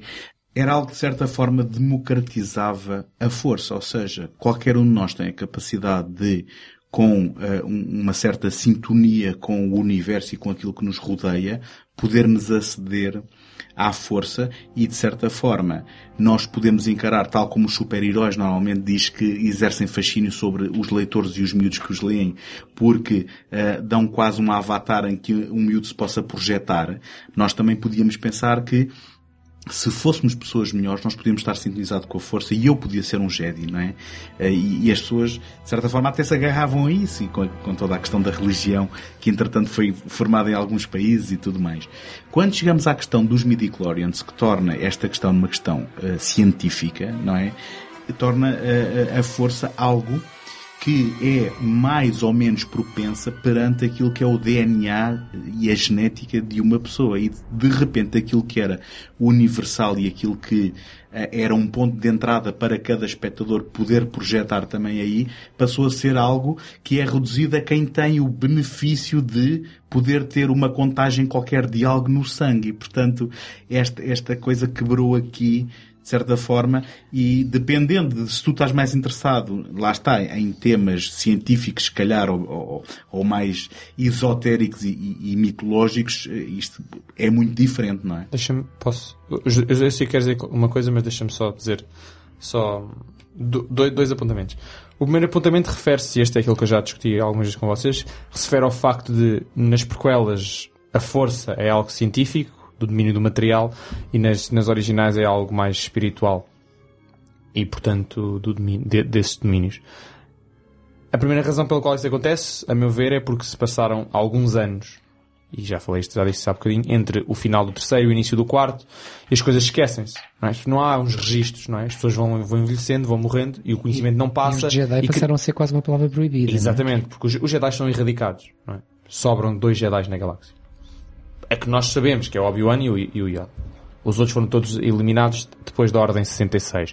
O que significa que tudo o que estava associado ao, ao mundo Jedi não só é proibido, porque o Império domina a galáxia, como também se torna mito, porque existem apenas dois sobreviventes e que não estão à vista de todos, estão todos escondidos. Portanto, todo o conhecimento que se tinha acerca da força, acerca dos sabres de luz, acerca de, do, do, do modo de vida dos Jedi, é completamente esquecido e passa ao, ao estatuto de, de, mitos. E nos mitos as coisas inventam-se e exacerbam-se. E é por isso que nas prequelas, se calhar, a força é, é, é, é descrevida como algo espiritual, eh, porque já não se tinha um conhecimento exato. O próprio Obi-Wan já envelheceu, já está. Podemos defender que ele entrou num nível de senilidade uh, e que as coisas depois, ehm, de certa forma, tornam-se difusas. Aquilo que era claro, científico, torna-se difuso. Portanto, eu não, eu não, não sou da opinião que a força mudou. É a mesma, sempre foi científica. Simplesmente, a maneira como ela era perspectivada é que mudou. Antes era clara, objetiva e, portanto, sabia-se o que é que era e o que é que não era. Depois, porque nos esquecemos do que ela era, tornou-se o domínio do mítico e do espiritual. Isso acontece, é mais um eco da realidade humana, da história, não é? Por exemplo, hoje em dia, por exemplo, criam-se várias uh, concepções, vários mitos de como é que, por exemplo, as pirâmides de Gizé foram construídas. Ainda não se sabe ao certo como é que foram construídas. Está bem, criam-se mitos e dizem que se foram alienígenas e etc. Porquê? Porque o tal conhecimento claro e objetivo deixou de existir. E eu acho que isso acontece o mesmo no, no Star Wars. Acho que, Sim, mais uma acho vez. que eles sempre foram Não é mais interessante para mim. Sim, é isso que eu ia dizer. Neste caso não Sim, é, não, não é, é mais explicação que, que, que, uh... o, Tomás, que, o, que o António. Não, uh, e agora voltando agora ao ponto que estavas a, a, a, dizer, de facto é, é menos interessante porque aquilo que era algo universal e alcançável por todos uh, passa a ser algo elitista elitista não de um ponto de vista social ou hierárquico, hierárquico na medida de estatutos, mas em nível genético. Não, não um, completamente, eu não, não, concordo muito com isso. Eu, posso estar enganado, mas uh, eu não vi nenhuma conclusão de que a questão fosse genética, porque não era, não era uh, linear que, que fosse uma característica que passasse pais para filhos. Não, mas eh, escuta, há uma, há uma alusão de que genética, o Anakin... O eu quando digo genética digo que está enraizado no ADN, não é? Que o António está a dizer. Não quer dizer que seja sim. passado de pais para filhos. Pode, pode ser um erro da natureza, tipo como, por exemplo, os mutantes do, eh, do, do X-Men. Não, e Também escuta, não passa de pai para filho, mas simplesmente às vezes acontece. E escuta, há uma alusão de que o Anakin surgiu de, de geração espontânea. Também sim, não tem sim. pai. Há aqui, Exato. há aqui uma... Certo. O, não, mas, que até é um contrassenso que falar ao introduzir um conceito que é científico, depois há uma alusão que é religiosa. Sim, é verdade. Portanto... Mas eu aqui estava a falar genericamente uhum. dos Jedi das crianças. E que eles inicialmente é que o midi que é uma questão de contagem. Sim, mas Há uns o... instrumentos que medem. Olha, olha uma coisa, eu, eu sonho que qualquer dia no futuro haja sequelas de Star Wars e, e vamos ser honestos, as, as opiniões dividem-se praticamente também sobre estas questões. E eu espero que haja um realizador qualquer que qualquer dia pegue numa história do Star Wars e volte a democratizar a força, abrindo-a uh, para que seja possível a qualquer pessoa mas no eu, universo. Eu aí continuo mas, a achar que ela não foi desdemocratizada. Não, mas a questão é, José, se tu tinhas uh, um, sonhos de entrar na Academia Jedi, de ser um Jedi, na idade certa, e vem de lá um senhor de barbas e faz faz-te um teste ao teu sangue e diz, não, tu não tens os midichlorians suficientes, nunca vais ser. Estás a ver? É diferente de dizer, olha, eu tu podes ser um aluno, podes ser um aluno, eu vou dedicar a minha vida a ensinar, tu vais ser o meu padawan e tu vais te sintonizar com algo que te vai permitir aceder a Algo este mais, poder, algo mais é? alinhado com artes marciais orientais, por exemplo, Fu e budismo. eu continuo a defender a minha dama e, e- e acho que, e- que vocês têm, têm uma percepção errada do que, é, do que é ser Jedi, ao contrário de mim, que, que já o sou há mais tempo.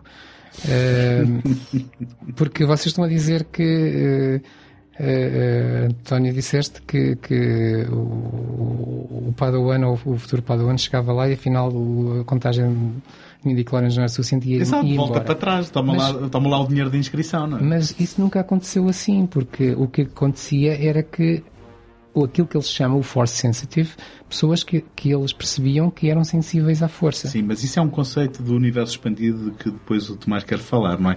Nos filmes nem sequer tens o conceito de force sensitive nunca, não é? Sim, mas lá está, mas... Não, não tens. Isso, logo, mas, José, logo no início, não, quando, tens, mas- quando o Luke começa a mostrar que, que é sensível à força, não é assim que se fala? Hum, acho que essa expressão nunca é usada em nenhum dos filmes. Não posso estar é essa, enganado, é posso estar algo enganado. muito parecido. Mas repara, mas isso não é diferente. Da, the Force is... Não é? É Mas é? The, Force is strong strong, with you. strong with this one. Sim, é o mais perto disso. Portanto, para sim, mim, isso é exatamente a mesma coisa. Ele poderia, se- ele- o- o- quando ele diz The Force is strong with you, with you, ele está a dizer, pá, não tinha aqui maneira de fazer contagem, Então mas tá- se eu contasse, tu tinhas midichlorians. Então tá- ok, mas, mas, mas, eu, mas eu defendo que a força, a, força, a força como é descrita nas prequelas é a mesma força que é descrita nos Exatamente, originais. sim, A única exatamente. diferença é a perspectiva que as pessoas têm nas, nas É prequelas ter ou não ter originais. o aparelhinho para medir. Agora, mas o que eu quero dizer é, mas eu concordo com, com o António, que existe um elitismo na força. Ou seja, há os que têm e os que não têm. Pronto, é. Agora, a maneira como são medidas, portanto, nas originais é, é o Darth Vader diz, Mas isso sempre foi Isto assim, não é? Eu, eu sinto aqui Sim. alguma coisa, não é? Exato, e, têm no outro é um, é um aparelho científico, Não, mas e- de facto e de certa não, forma não, o que o José não corrobora a versão de desapontamento de possíveis Sim. uh, E o que o José está a dizer é verdade, porque os midi-chlorians, nesse sentido, É não vem desmentir nada do que se Não, viu Não, antes. é uma, é uma de verdade, perspectiva. isso é Nos verdade. originais as crianças podiam querer ser Jedi porque era tudo mito, não é? Nas prequelas não. Ou se é ou se não é. Ou, ou seja, ou passas no teste ou não passas. Mas é, é uma questão de perspectiva sobre a força. Eu acho que a força é efetivamente a mesma, só que a maneira como é vista pelas pessoas é que é diferente. Para acabar com uma nota positiva, qualquer eh, conjunto de três filmes que, passado estes anos todos, ainda suscitam este tipo de discussões, não pode ser mau, não é? Portanto, Claro. É verdade, é verdade. Então avancemos.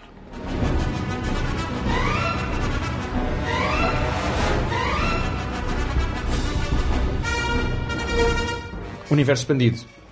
O universo expandido veio basicamente preencher eh, lacunas. Ah, Lançou-se assim um convite semi-aberto ao público para começarem a escrever. Escrever livros, escrever banda desenhada, jogos. eh, mais tarde surge uma série, uma série televisiva, não é? Eu vou começar já por isso só pela série, só para, Ok, para despachar. para despachar, mas porque a série é universo estendido. A série é canon ainda hoje, embora sim. a palavra canon só... Não, Canon e depois perde, Pois. perde, perde a força Depende, passada. depende de qual série estamos a falar, não é? Ah. Porque houve. Clone Wars. houve sim, Ah, mas houve as duas iterações. Houve Sim. duas iterações. perde Ok. depois perde, perde, perde, a, perde a sua força. Mas não, mas a série, o que é que a série vai ser? A série é, na, na minha opinião, um universo estendido, porque não é um filme, e porque vem preencher ah, acontecimentos, não é? Vem preencher lacunas, não necessariamente lacunas de falhas na- narrativas, mas na, lacunas temporais. Não é? Há coisas para contar, há coisas que aconteciam paralelamente ao ataque dos clones. A série em questão chama-se Clone Wars, decorre paralelamente com o segundo episódio, mais coisa menos coisa. Com- Entre o segundo e o terceiro. entre o segundo e o terceiro, ok? Entre o segundo e o É um terceiro. espaço de três anos. É Ok. porque o segundo filme acaba com o início das Clone Wars, Exatamente. precisamente. Ok, tem, tem razão. Então, isto, isto para mim junta-se tudo. Portanto, entre o segundo e o terceiro, e que conta o quê? A vida do, do Obi-Wan e do Anakin pronto, a combater o mal pela galáxia. Não sei se algum de vocês viu a série, se quer falar sobre ela. Não, não queres explicar a diferença entre a iteração de- do Gendy Tarkovsky em 2003? E a do Dave Ah, Filoni. desculpa, Tartakovsky. Tartakovsky. Tarkovsky é o outro. É, isso era bom se tivesse sido ele Sim. bem. Já estava morto, mas E que isto foi, um- foi uma série de animação eh, tradicional. Eh, estou, estou certo? Não, Sim, não estou a foi, mentir, não é? sim, sim, sim, sim. que primeiro começou por ser eh, quase mini episódios eh, na, na- na primeira temporada, ehm, episódios de 2, 3 minutos que contavam breves histórias. Eh, uma série se calhar um bocadinho mais estilizada, ajuda-me aqui. Muito estilizada, é? personagens muito angulares, Sim. eh, desenhos muito angulares. e até narrativas, se calhar, às vezes, sem, sem assentar muito em diálogos, não é muito, muito assento na ação, porque em dois, três minutos era, isto era quase um bite size, eram episódios de, de, de, uma, de um trago só, não é? Sim. Só na segunda temporada é que depois passaram a ser, foram menos episódios de maior duração, episódios de 15 minutos. Um, só que isto depois deixou de ser canon, apesar de ter introduzido ao mundo a personagem do General Grievous, não é? que a gente veio a conhecer no, no episódio 3. Exato. E, e depois houve o salto. E, houve o salto. E, e a segunda série, não é? a série do Dave Filoni, correu de dois, corre de 2008 a 2014. Começa com um filme do qual. Que foi para os cinemas.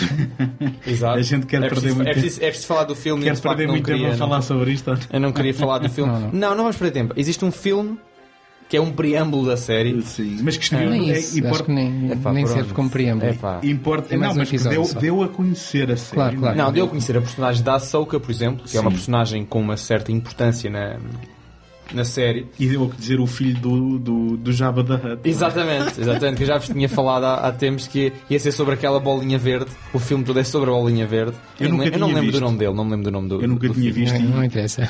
nunca tinha Mas- visto e mas adormeci a mas- ver. Eu posso, posso dizer que Mas, vi. mas, para- mas serviu para lançar a série. Mas mais do que isso, a série. A série serviu para dar força às pessoas que estavam a criar eh, conteúdo do universo expandido. Porquê?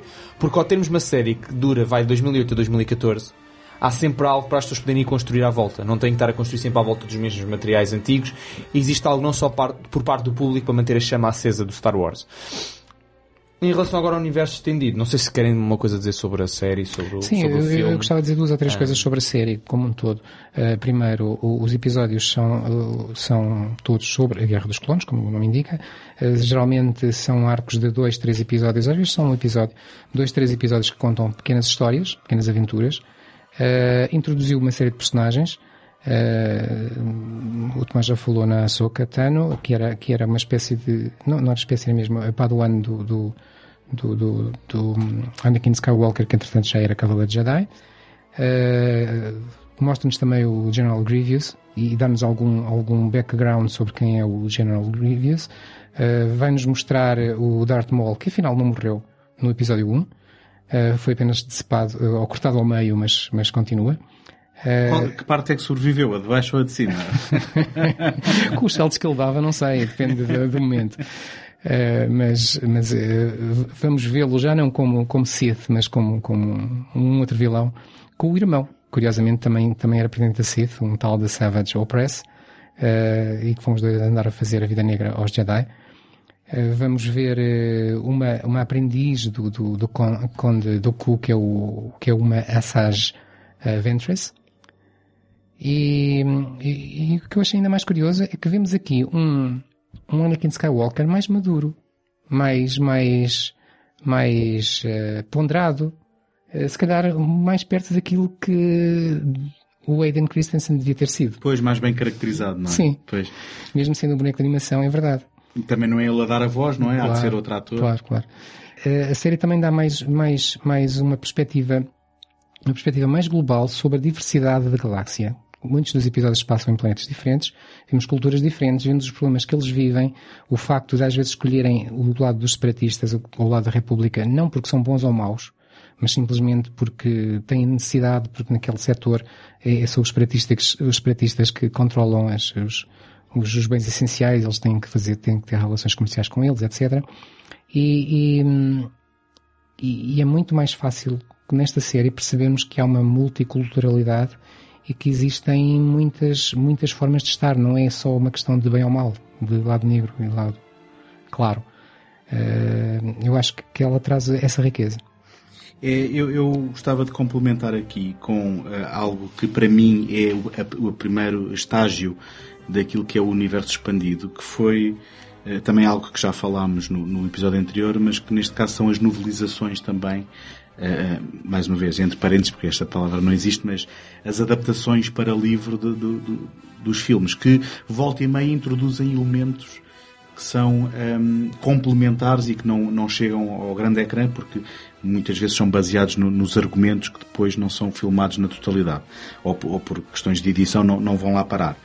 Hum, E, e, é engraçado que tu estavas a falar do facto de que uh, o Darth Maul, depois, quando, quando aparece uh, já biónico, não é um Sith, uh, mas sim um renegado, não é? se calhar a fazer com motivações próprias, imagino eu.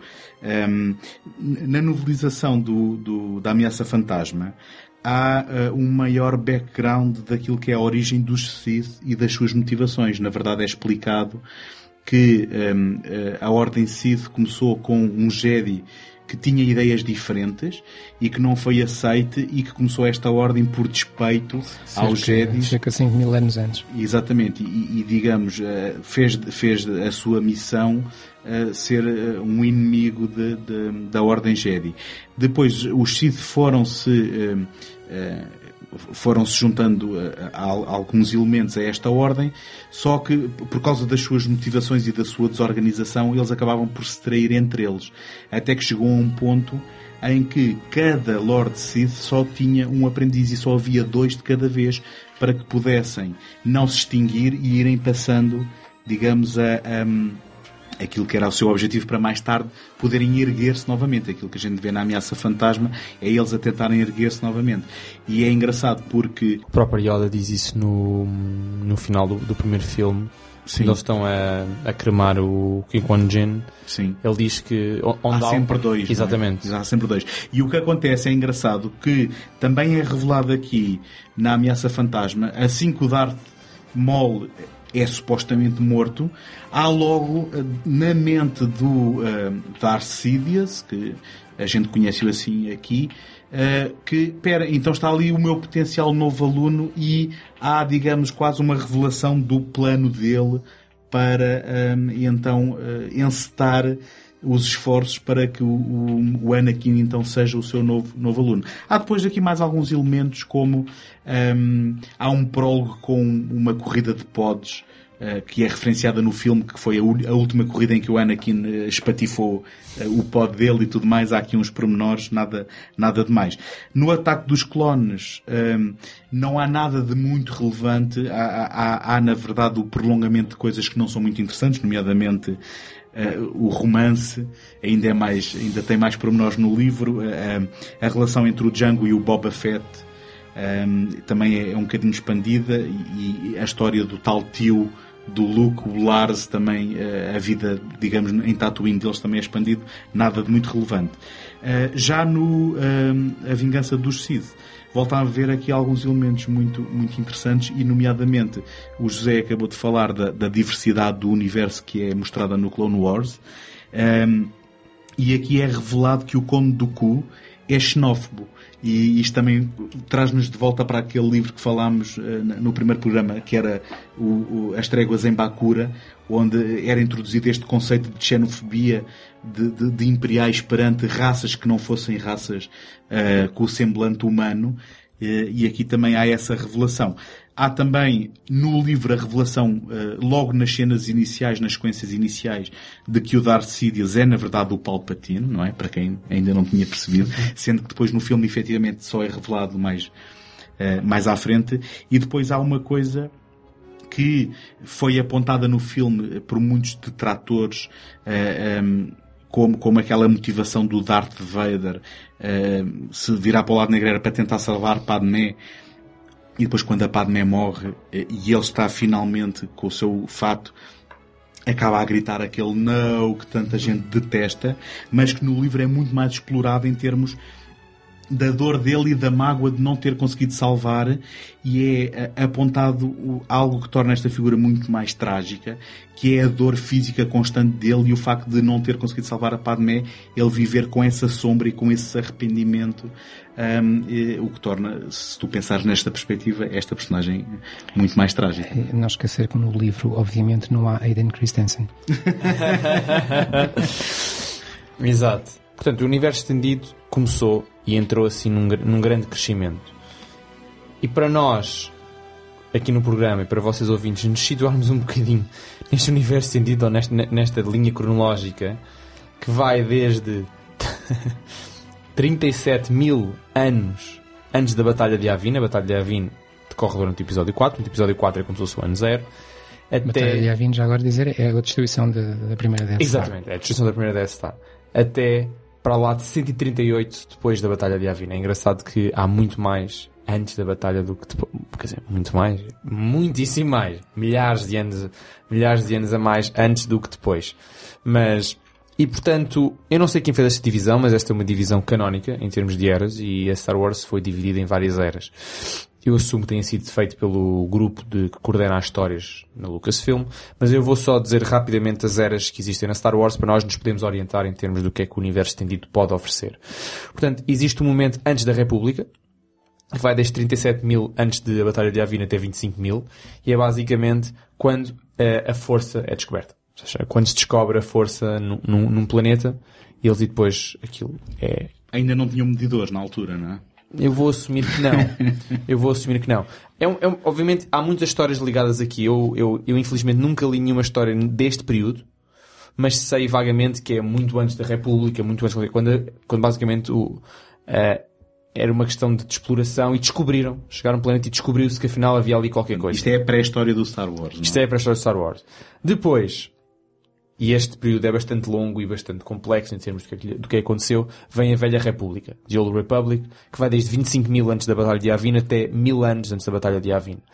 E isto é depois de ser descoberta à força, como qualquer ah, ser, ah, vamos capitalizá-la. Portanto, é criado e depois repúblicas e começa, ou seja, a civilização começa a crescer depois da descoberta Uh, de certa forma, de- da força. É criado também o Senado, uh, os Jedi começam a ser em números elevadíssimos. Fala-se a República como uma tentativa já de unificação da Sim, galáctica. para muitos exatamente, exatamente. Começa já aqui nesta era entre 25 mil anos antes da Batalha de Yavin e mil anos da Batalha de Yavin. Até aqui não existe necessariamente forças opositoras. Existe simplesmente os Jedi, uma república a tentar, a tentar unificar o universo, mas ainda não existem forças opositoras com força. Ou seja, começam a surgir ah, os, os tais ah, opositores que se auto-intitulam como os Sith e que, e que querem dar uso à força de outra maneira. Portanto, enquanto que os Jedi defendiam o uso da força como a luz, não é? Portanto, algo que era feito às claras, os, os Sith descobriram que a força dava para muito mais.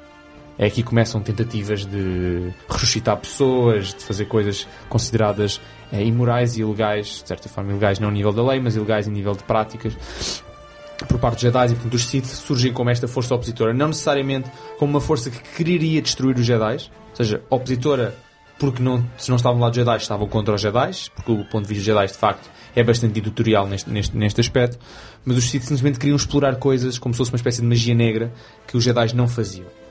Uh, até que eles começaram a ver que aquilo de facto era muito poderoso e quiseram ascender ao poder, e é com isto que vem a terceira era, que é The Rise of the Empire, e que... Já agora só aqui uma ressalva, uh, só para pôr umas datas, o, o, os Sith aparecem por volta do ano 5000 Ok. e hum, começam logo em, em guerras e depois há um período em que acaba por haver um- uma coabitação entre uh, a República de, de- de- de motivação, vá lá, Jedi uh, e, e uma parte da galáxia que, que é já um império, zonas de dominação Sith.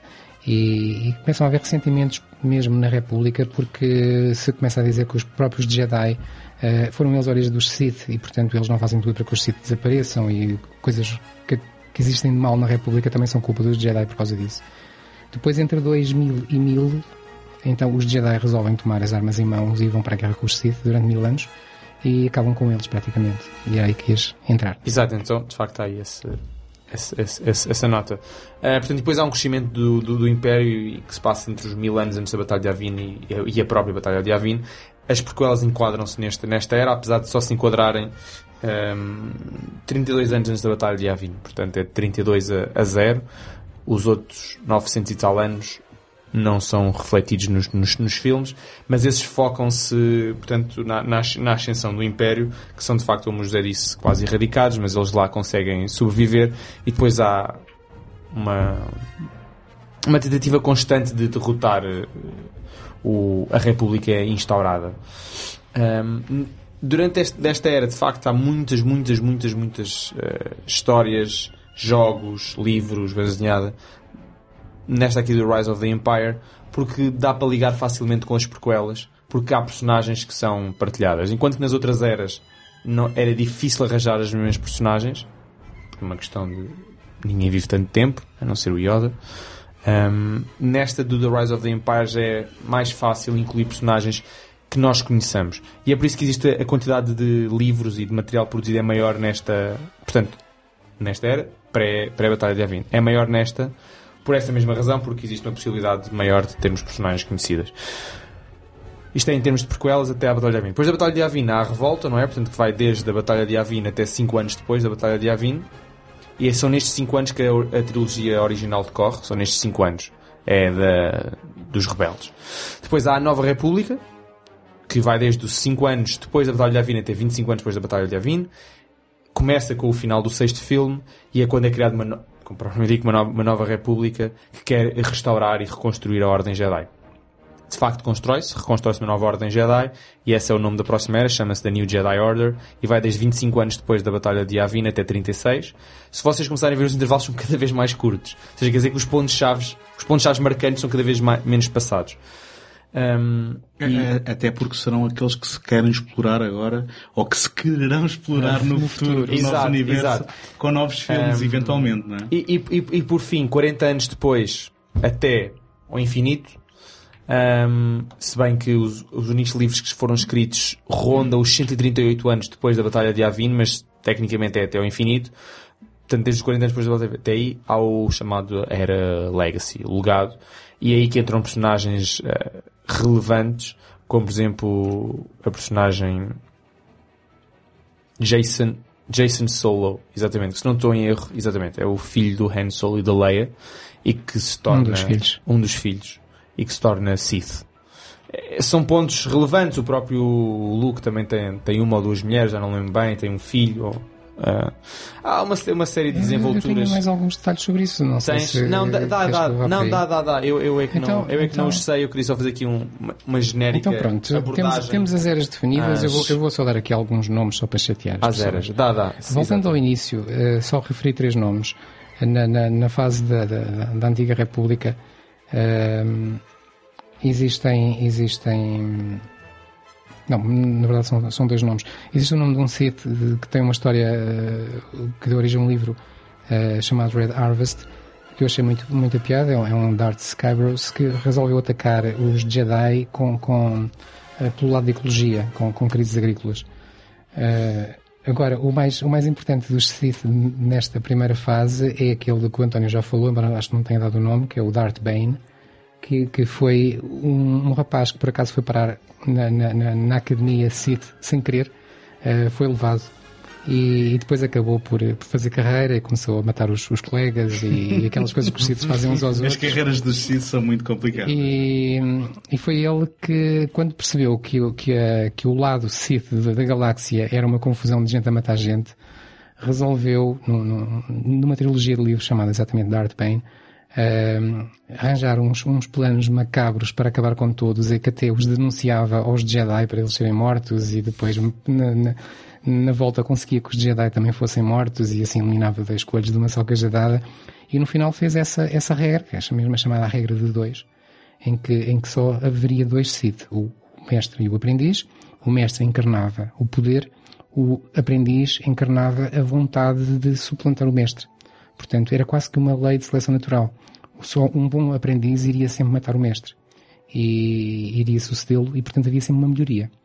Se um aprendiz fosse mau, morria pelo caminho, como aconteceu com, com o Darth Maul, embora ele não tenha morrido, mas tenha ficado partido ao meio, e, e, e, portanto não era um bom aprendiz. Da- daí o Darth Sidious andar sempre à procura do melhor, depois terá escolhido o, cão, o Conde do Ku, mas quando viu o Anakin, escolheu a ele porque queria sempre um melhor, um que o matasse.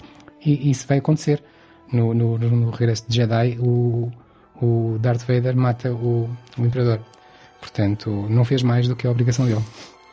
Isso é uma trilogia de romances, de livros. É uma trilogia, chama-se Darth Bane.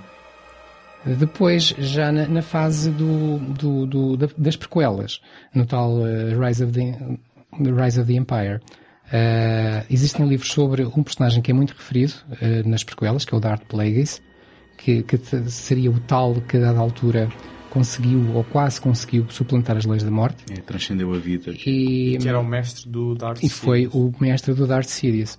E, e que é referenciado precisamente no, episódio 3. Três, Sim. exatamente. Na ópera. Na ópera. Sim, portanto, ele tem um livro com o nome Darth Plagueis. Eh, existem livros que falam por exemplo, do próprio Chancellor uh, Valorum e, e, e, da corrupção na, na, na, na, República, exatamente no momento em que começa o, o primeiro filme, A Ameaça Fantasma, uh, histórias que envolvem o Qui-Gon e o Obi-Wan. Existem histórias sobre o Darth Maul, existe o regresso de um personagem que foi aqui referido no, no nosso podcast anterior, que, que era o, o Tron. Uh, o Timothy Zahn, que, era o, que foi o escritor da, da, daquela trilogia, voltou à carga com vários livros onde falava do Tron, um tal general que aqui vamos conhecer ainda durante o, o Império e ele, ele, atuava fora da, da, não fora da galáxia, mas fora da zona onde nós encontramos os nossos heróis e portanto ele não aparece nos filmes, mas mas tem histórias interessantes. Um, pronto, isto era o que eu tenho sobre, sobre esta, esta fase. E depois existem muitos livros também que, que acompanham as Clone Wars, mas isso já, já falámos sobre o. Deixa-me só então, já que estamos nas Clone Wars, uma das, uma das coisas que eu acho bastante interessantes foi que com, com a produção da série televisiva Clone Wars permitiu que muitas das histórias largassem os, os, os, os heróis, os, os, grandes heróis, que neste caso eram os Jedi ou os Sith, e muitas das histórias foram produzidas sobre os próprios clones. Um, eu na verdade li algumas e até tenho alguns jogos que os personagens principais são os clones. Sim, sim, sim. Um, são desde, desde, desde os clones como o Rex, que nós vemos logo na, na série Clone Wars, até outros clones que nós nunca ouvimos falar. Mas permitiu que as histórias passassem para, supostamente, personagens mais comuns e menos heroicas e produzissem narrativas heroicas. Ou seja, é muito naquela base de qualquer um pode ser um herói, que vem, de facto, uh, contra-argumentar de certa forma o elitismo da força, de certa forma porque de facto a força é elitista, mas que qualquer um pode continuar a ser um herói. E eu gosto muito dessas histórias. Eu, eu gostava de chamar a atenção para um livro e um jogo que eu já li há muitos anos e já joguei há muitos anos.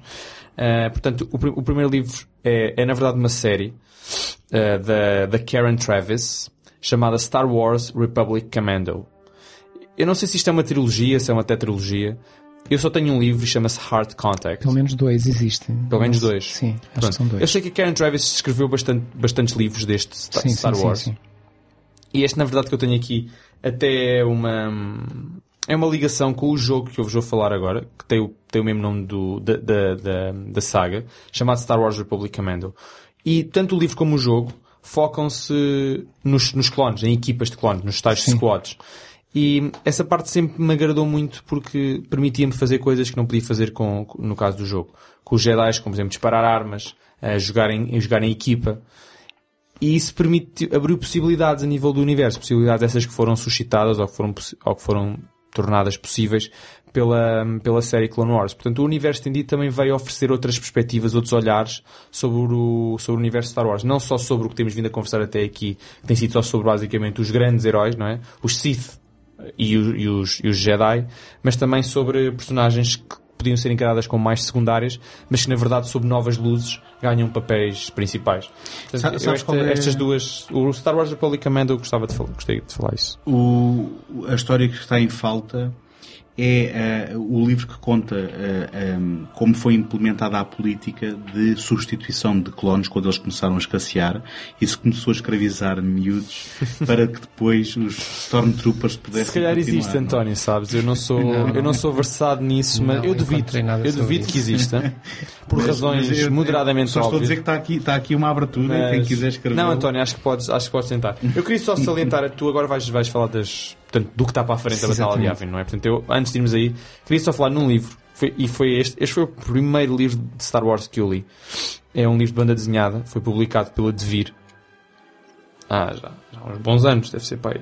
Sim, faltou dizer que 2004, em de banda desenhada, a produção continuou. Sim, sim, sim, sim. Eu vou só falar desta banda desenhada, até porque se estivéssemos aqui a falar das várias obras que o universo tem dito sem, nunca mais tínhamos daqui, porque são centenas facilmente centenas entre banda desenhada, livros não banda desenhada, jogos, sabe-se lá mais o que são centenas e portanto o mais fácil é falarmos nas eras, falarmos em personagens-chave como o Anjo está a fazer e eu vou só referir aqui um livro que... Já, já agora, sendo que nesta altura ainda era a Dark Horse, certo? Eh, Exatamente, ainda era a Dark Horse, porque a Marvel virá anos mais tarde. Sim, possivelmente. Mas... Portanto, o livro que eu tenho aqui é de 2004, 2005 e foi publicado pela Devir e é um conjunto de histórias que que passa-se durante a altura do terceiro episódio, A Vingança dos Sith, tanto que a banda desenhada é uma antologia e a última história é uma novelização em banda desenhada uhum. da Vingança dos Sith, do filme. É, contém duas histórias, em que uma das histórias é-nos apresentada a Ventress, a Jadzi Ventress, que o já, já falou como sendo a Padawan do Count Dooku, e que supostamente ela morre, mas depois não morre, e que apresenta-nos várias personagens. E eu gostei muito de ler este livro, porque este, eu li-o antes de ir ver o filme. Uh, não, desculpa, depois de ver o filme, senão já tinha sido, de certa forma, spoilado. Mas ofereceu-me um complemento que o filme me tinha dado. E isso foi a primeira introdução que eu tive ao universo estendido, expandido. Como é que se diz em português? Expandido. Expandido. Uh, ao, ao universo expandido. Portanto, de facto, isso foi, foi algo que serviu para manter a, a, a chama acesa. Este livro chama-se Star Wars, A Vingança dos Sith em português. E é uma antologia em que nos apresentou vários personagens. Eu gostei, eu gostei muito quando era criança. Na verdade, eu só fui expulso de uma sala de aula uma vez na minha vida e foi porque estava a ler este livro. foi por uma boa causa. não sei se foi por uma boa causa, os meus pais acharam que não foram. Pronto, uh, mas eu achei que foi por uma boa causa porque foi, claro. tinha recebido o livro na manhã então, uh, e eu fui ler para as aulas e não devia estar a ler provavelmente Star Wars nas aulas em vez de estar a ler, sei lá, Almeida Garrett ou algo do género. Falaste na Ventress, já agora dizer só, fazer aqui uma à parte de duas personagens do, do, do Clone Wars, a Ventress e a Ahsoka, uh, ambas vão, vão ser expulsas das ordens em questão.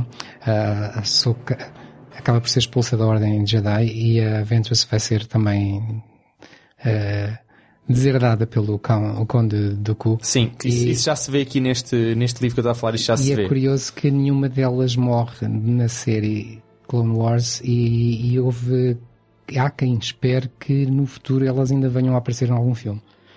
Pois, há, há só que acreditar no, no, na longa-metragem que estreou de animação, ela deve ter sido expulsa por tratar toda a gente com diminutivos, não é? não, ela foi tramada, foi culpada dela que não cometeu, de um crime que não cometeu.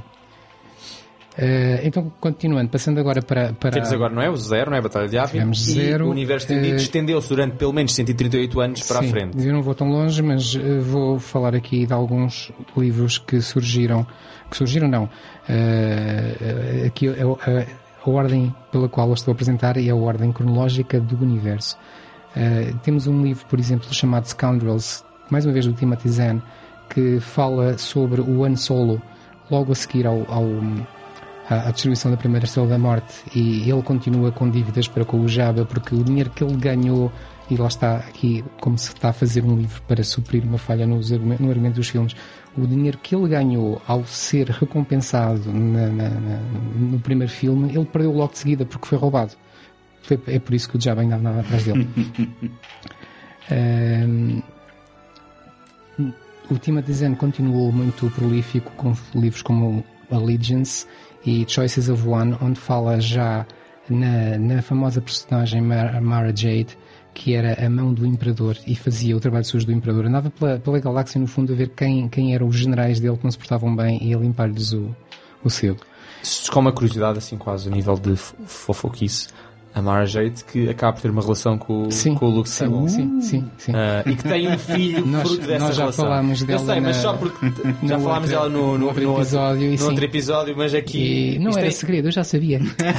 Pensava que estavas a contar um segredo. Não, eu já sabia. Um, é verdade, é um nestas, nestas aventuras eles vão se conhecer. Mas não sou dessas coisas, das fofoquices. e vão, e vão... nestas aventuras eles vão se conhecer e vão ter uma relação e depois mais tarde vão casar, vão ter um filho, vão lhe chamar Ben, um nome interessante. Uhum. Uh, pode ser que em algum filme posterior alguém, alguém use. E, e, e, pronto. E depois existe ainda uma série de filmes, de livros que, que acho que teve bastante, bastante fama, por isso ela é uma série bastante longa, chamada The New Jedi Order, que fala de uma invasão de, um, de uma outra espécie que vem de outra galáxia e vem, e vem tentar conquistar a nossa galáxia, que são os Yuuzhan Vong.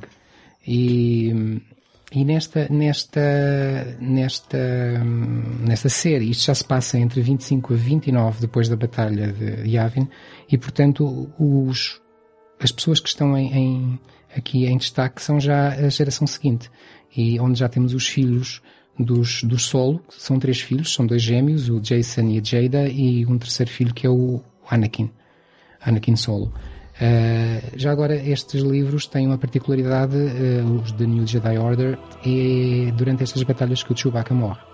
Só, também uma nova curiosidade, eh, estes os e Vong tornam-se os novos inimigos da, da série, em que basicamente deixa de haver os. Ou seja, os, os Sim. Sith deixam de ser Sim, os inimigos e passam a ser estes. Eles sim, são uns uma espécie de, insecto, de insetos ahm, e são espécies controladas por uma mente eh, singular. São, não sei como é que se diz para português, mas são hive-minded. Sim, Exatamente. colmeia. Ah, exato, com mente de colmeia e são insectos que querem só destruir as coisas. Então, basicamente, essa nova Jedi Order ahm, tem este como o seu inimigo. Ou seja, essa a narrativa toma dimensões menos. Não sei. Diferentes, pelo digamos, digamos que o António ainda gostaria menos, porque então aí é que não tem mesmo nada a Exato, ver com a exato. mística de Star Wars. exato. Uh, depois passando final à última fase, a tal Legacy Era, e ela lida muito com a queda no lado negro do, do, do Jason Solo, o filho do, um dos filhos do, do Han Solo e da Leia. Uh, em que, e isto há aqui um paralelo com, com o que se passa nas prequelas, o problema dele é que já existem nove, muitas decisões na, na, na Nova República e ele quer, quer hum, acabar com isso a ferro e fogo. E torna-se cada vez mais duro, cada vez mais ditatorial. No fundo, usa os argumentos que o Palpatine usa para convencer o, o, o Anakin uh, e, e acaba por cair um lado negro. E isso gera uma segunda guerra galáctica. Uh, e Tornando-se no primeiro Sith, em vários. Nos primeiros ele torna-se em- Sith, ganha o nome de Darth Caedus e, e, e acaba por causa, essa guerra acaba por causar, por exemplo, a morte de um dos irmãos do Anakin Solo. Uh, dos três, ele depois vai morrer também, dos três só fica- vai ficar a, a, Jada, que, que depois vai ser personagem importante enfim, em livros posteriores. E depois temos livros por exemplo, sobre a Millennium Falcon, há um livro curioso, chama-se Millennium Falcon, que conta a história de todos os donos da, da Millennium Falcon, antes do, do Lando e antes de eh, várias centenas de anos antes. Eh, aliás, não é centenas, décadas antes. E vai acabar com a, com a, a detentora da, da nave na altura, que é a Alana, que é já neta do, do Solo, é filha do tal Jason.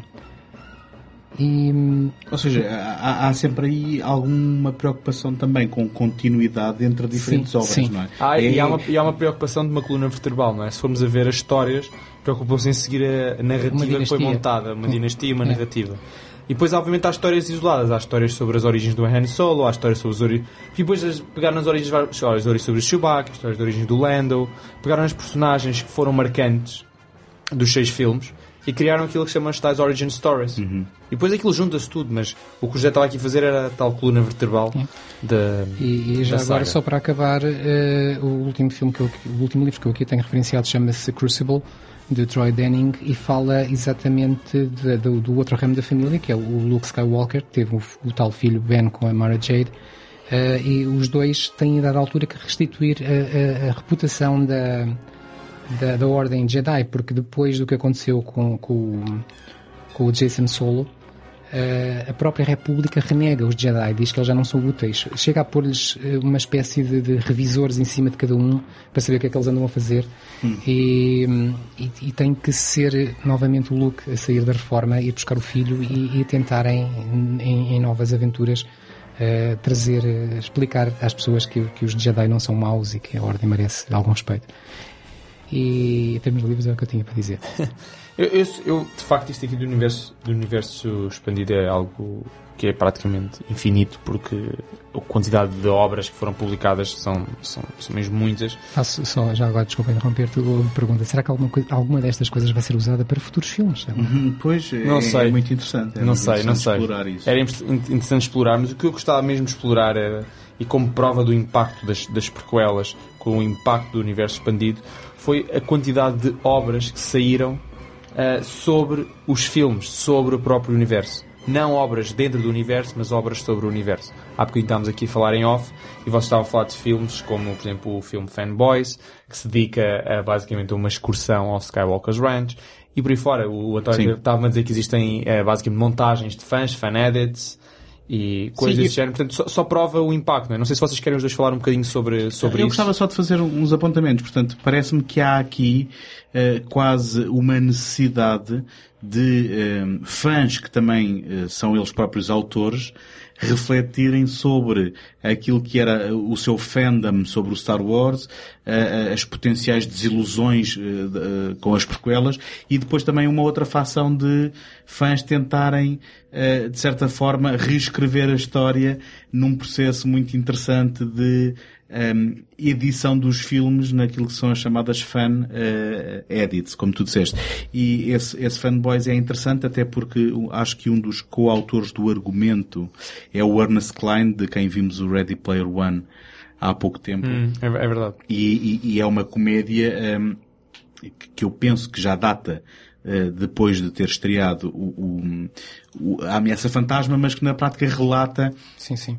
um grupo de amigos uh, naquilo que era uma excursão que eles foram fazer para tentar ir a uma estreia da Ameaça Fantasma com toda a expectativa uh, que, que, que, envolveu e que nós já aqui hoje falamos. Como antes, estreia, porque eles, basicamente eles tinham um amigo a morrer. Ah, e que iriam e ver antes de toda a gente. Exatamente, é? portanto eles queriam ir a casa de George Lucas para lhe pedir como último favor em honra do amigo para poder ver o filme antes de estrear. Portanto, era mesmo uma é, fanboys, basicamente. Exatamente, Ou seja, exatamente. o desejo filme, era tanto que... filme que conta com cameos de várias pessoas do elenco, tanto de Star Wars como de Star Trek. Sim. Sim. E, e que é um filme que nasce de verdadeiros fãs na sua criação, que é, que é muito, muito interessante.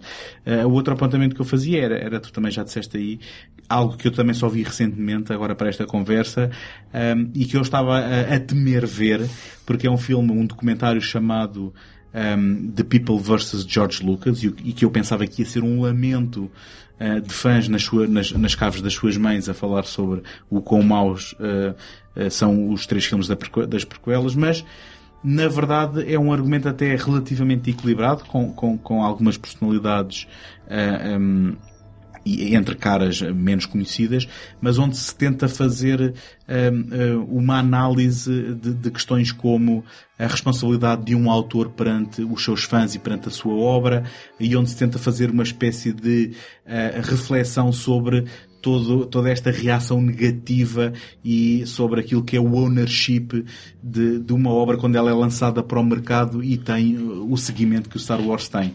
Uh, por acaso até acaba por ser uma recomendação minha. Uh, quem, quem, quem como eu temia ver porque pensava que era a gente a apontar o dedo, na verdade não é.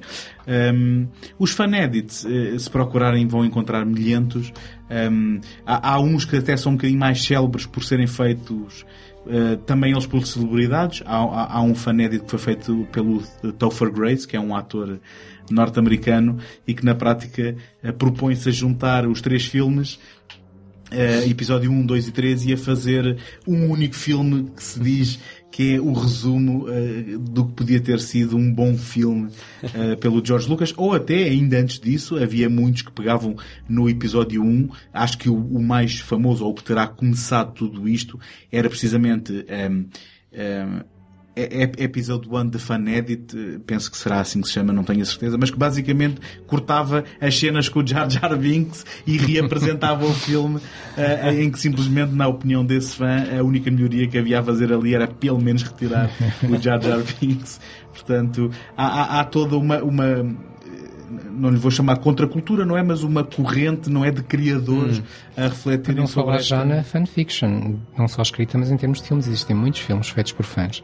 Sim, hum. eu já ia lá mais à frente falar disso, mas na verdade hum. existem competições uh, oficiais, que são sancionadas e são regula regulamentadas pela própria Lucasfilm um, para fazerem filmes, neste caso curtas-metragens, não sei se existem longas. Longas, sim, existem. Também existem longas.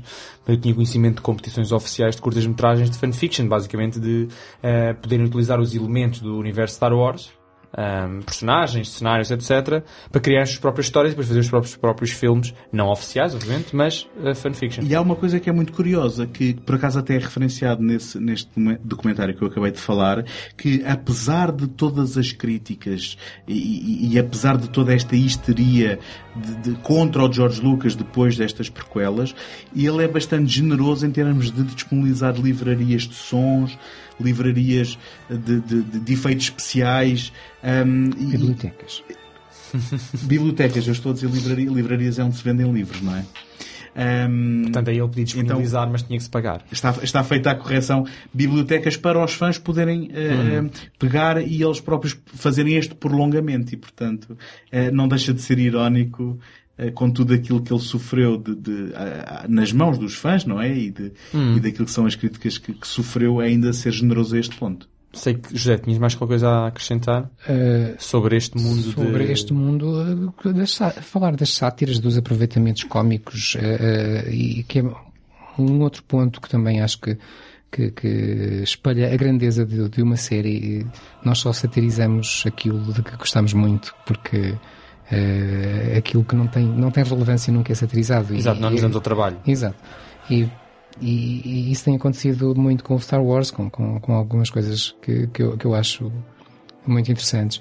Eh, logo a começar pela Lego, talvez a menos interessante de todas, eh, mas a partir do momento em que a Lego teve uma parceria com o Lucasfilm e começou a poder disponibilizar os bonecos e, E jogos, não é? Os videojogos. e Eu cheguei, a- eu jogos. cheguei a jogar videojogos da, da Lego Star Wars e Exatamente. gostava muito deles porque construía-se tu, tu como, como personagem, ia-se construindo a história. Já construía-se os cenários, não é? Porque a Lego aquilo vinha os cenários, vez vinhos montados, tínhamos que montá-los, depois podíamos montá-los de maneiras diferentes, né? imagina se queríamos sempre um canhão assim ou um canhão assado. Havia uma certa liberdade de nós participarmos ativamente na história nesses jogos. E isso sempre gostei muito dos jogos da Lego, não só os da Star Wars, se eles eh, apropriaram-se de outros franchises, Sim, como sim, Harry Potter, e Indiana. Jones, mas eu comecei de facto com os da Star Wars e gostei muito, portanto. Ah, E a Lego depois acabou por pôr cá para fora alguns filmes, algumas curtas-metragens, eu tenho aqui alguns nomes. nomeadamente do C3PO. Esse, eh, um filme chamado Revenge of the Brick, Quest for the R2D2, uh, Bombad Bounty, sobre o, o, o Boba Fett, uh, The Padawan Menace, The Empire Strikes Out, são nomes de, de filmes curtas-metragens, estes dois últimos já mais longos. Uh, depois uh, tenho aqui o- o- uma curta-metragem muito curiosa do, do Joe Nussbaum, chamado George Lucas in Love. Não sei se vocês viram.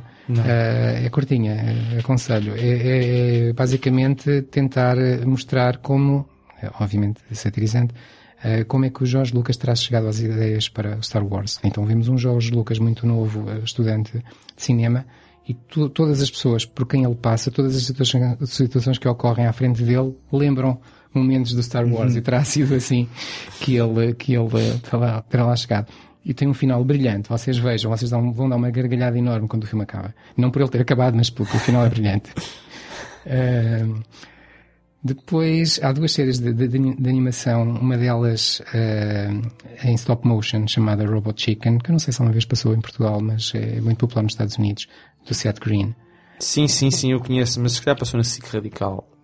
Bem, não sei. que uma vez fez uma, uma também. rábulazinha com, com algo de Star Wars e o George Lucas gostou tanto que convidou o, Star, o Seth Green a ir aos estúdios dele e a fazer.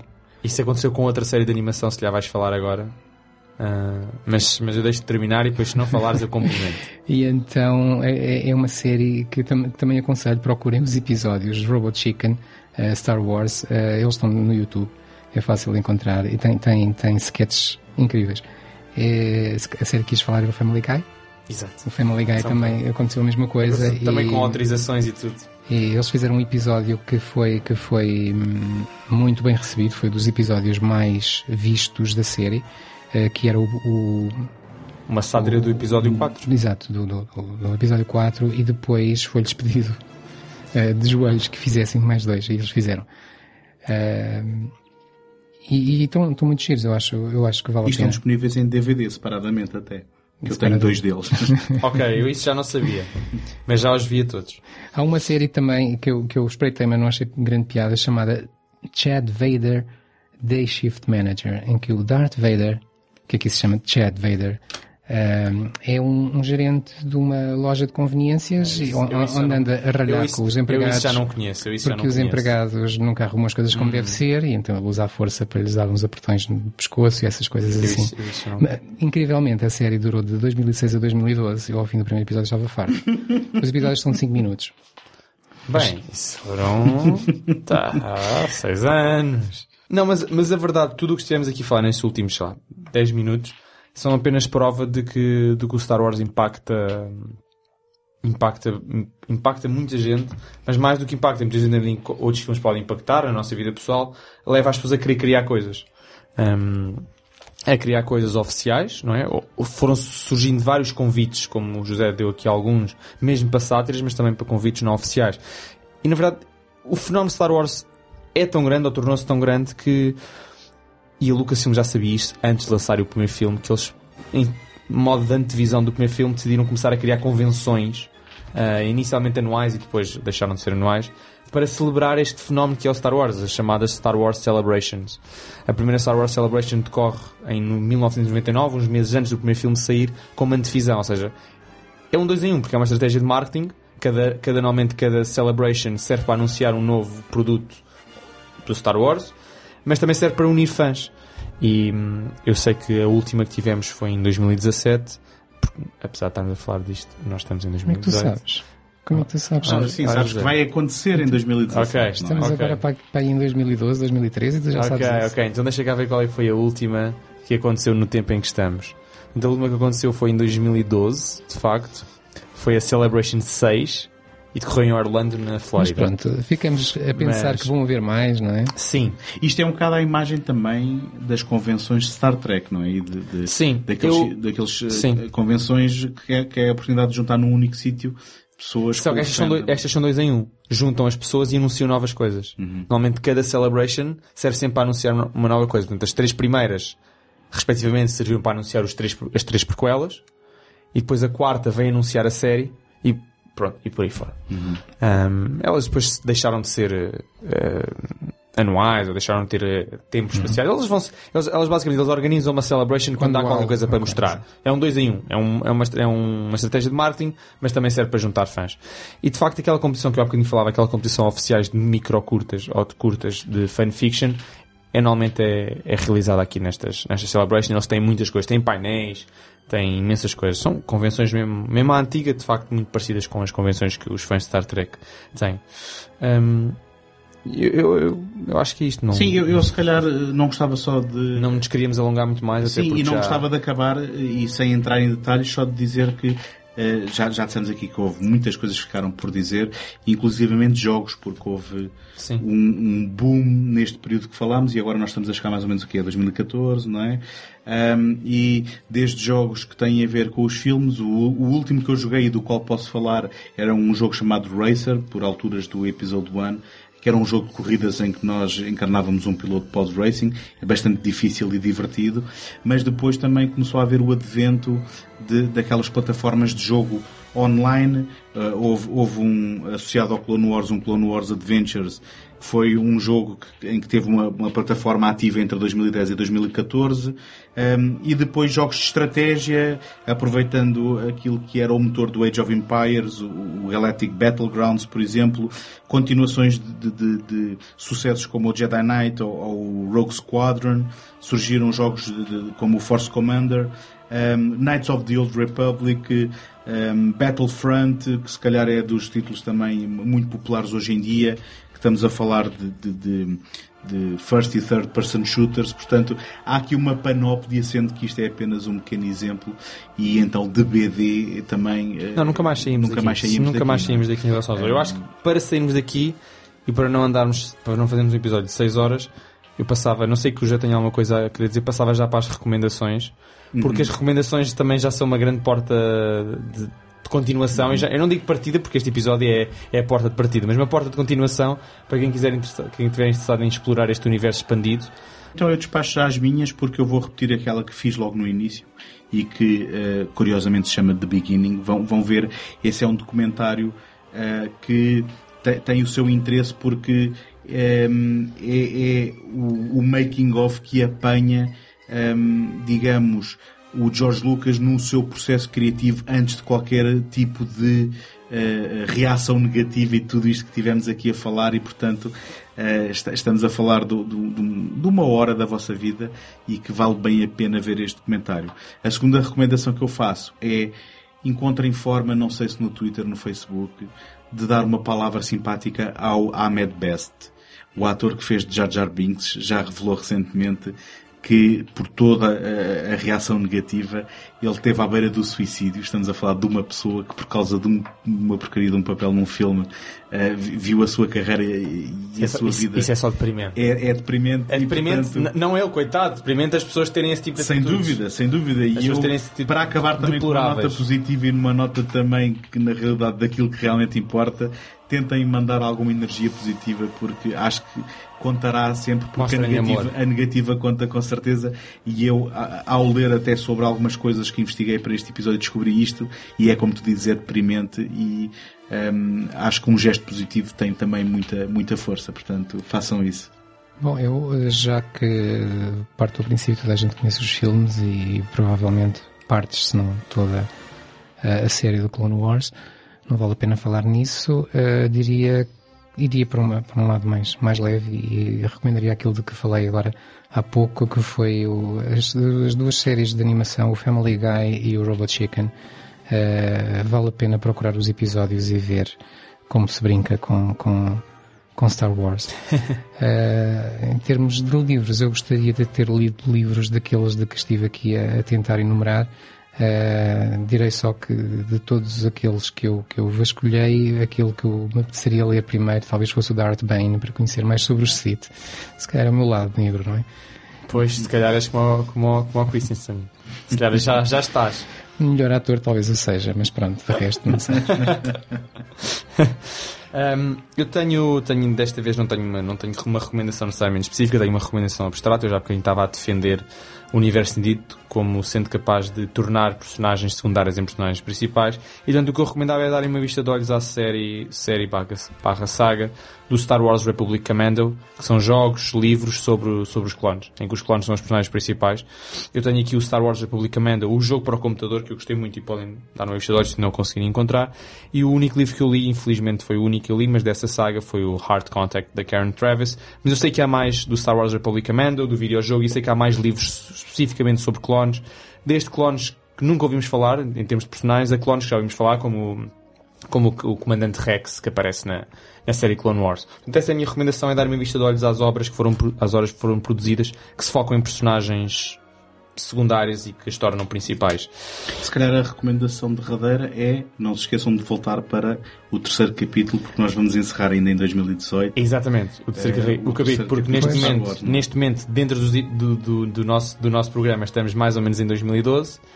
E a uh, Disney agora comprou a Lucasfilm. Exatamente, vêm agora grandes notícias, não é? Portanto, a, a Lucasfilm vai mudar, vai ser adquirida pela Disney. Quem diria? E portanto vamos ver o que aí vem, não é? Portanto, ainda virá um terceiro episódio em que vamos nos focar no, na era Disney. Portanto, temos aqui falado de várias eras e agora vai haver uma nova era. Portanto, que é a era novamente Disney. a acabar um dos nossos podcasts em grande expectativa para o futuro é verdade, é verdade. Exatamente. Pronto, por mim acho que não sei se tem alguma coisa a dizer, mas é então, tudo. Até uma próxima. Até à próxima. e viremos falar sobre a Disney da próxima vez.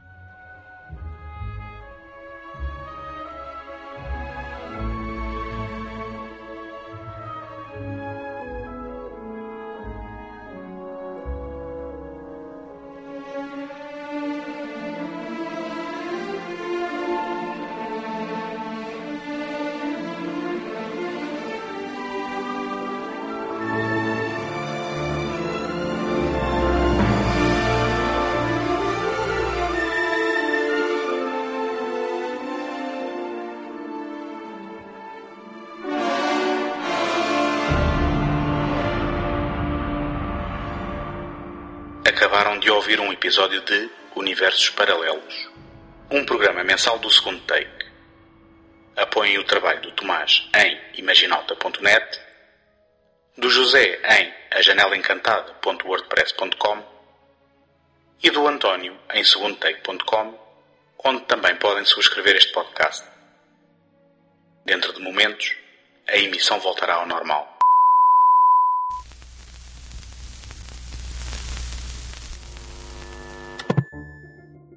Encontramos na próxima semana. Até lá, boas fitas!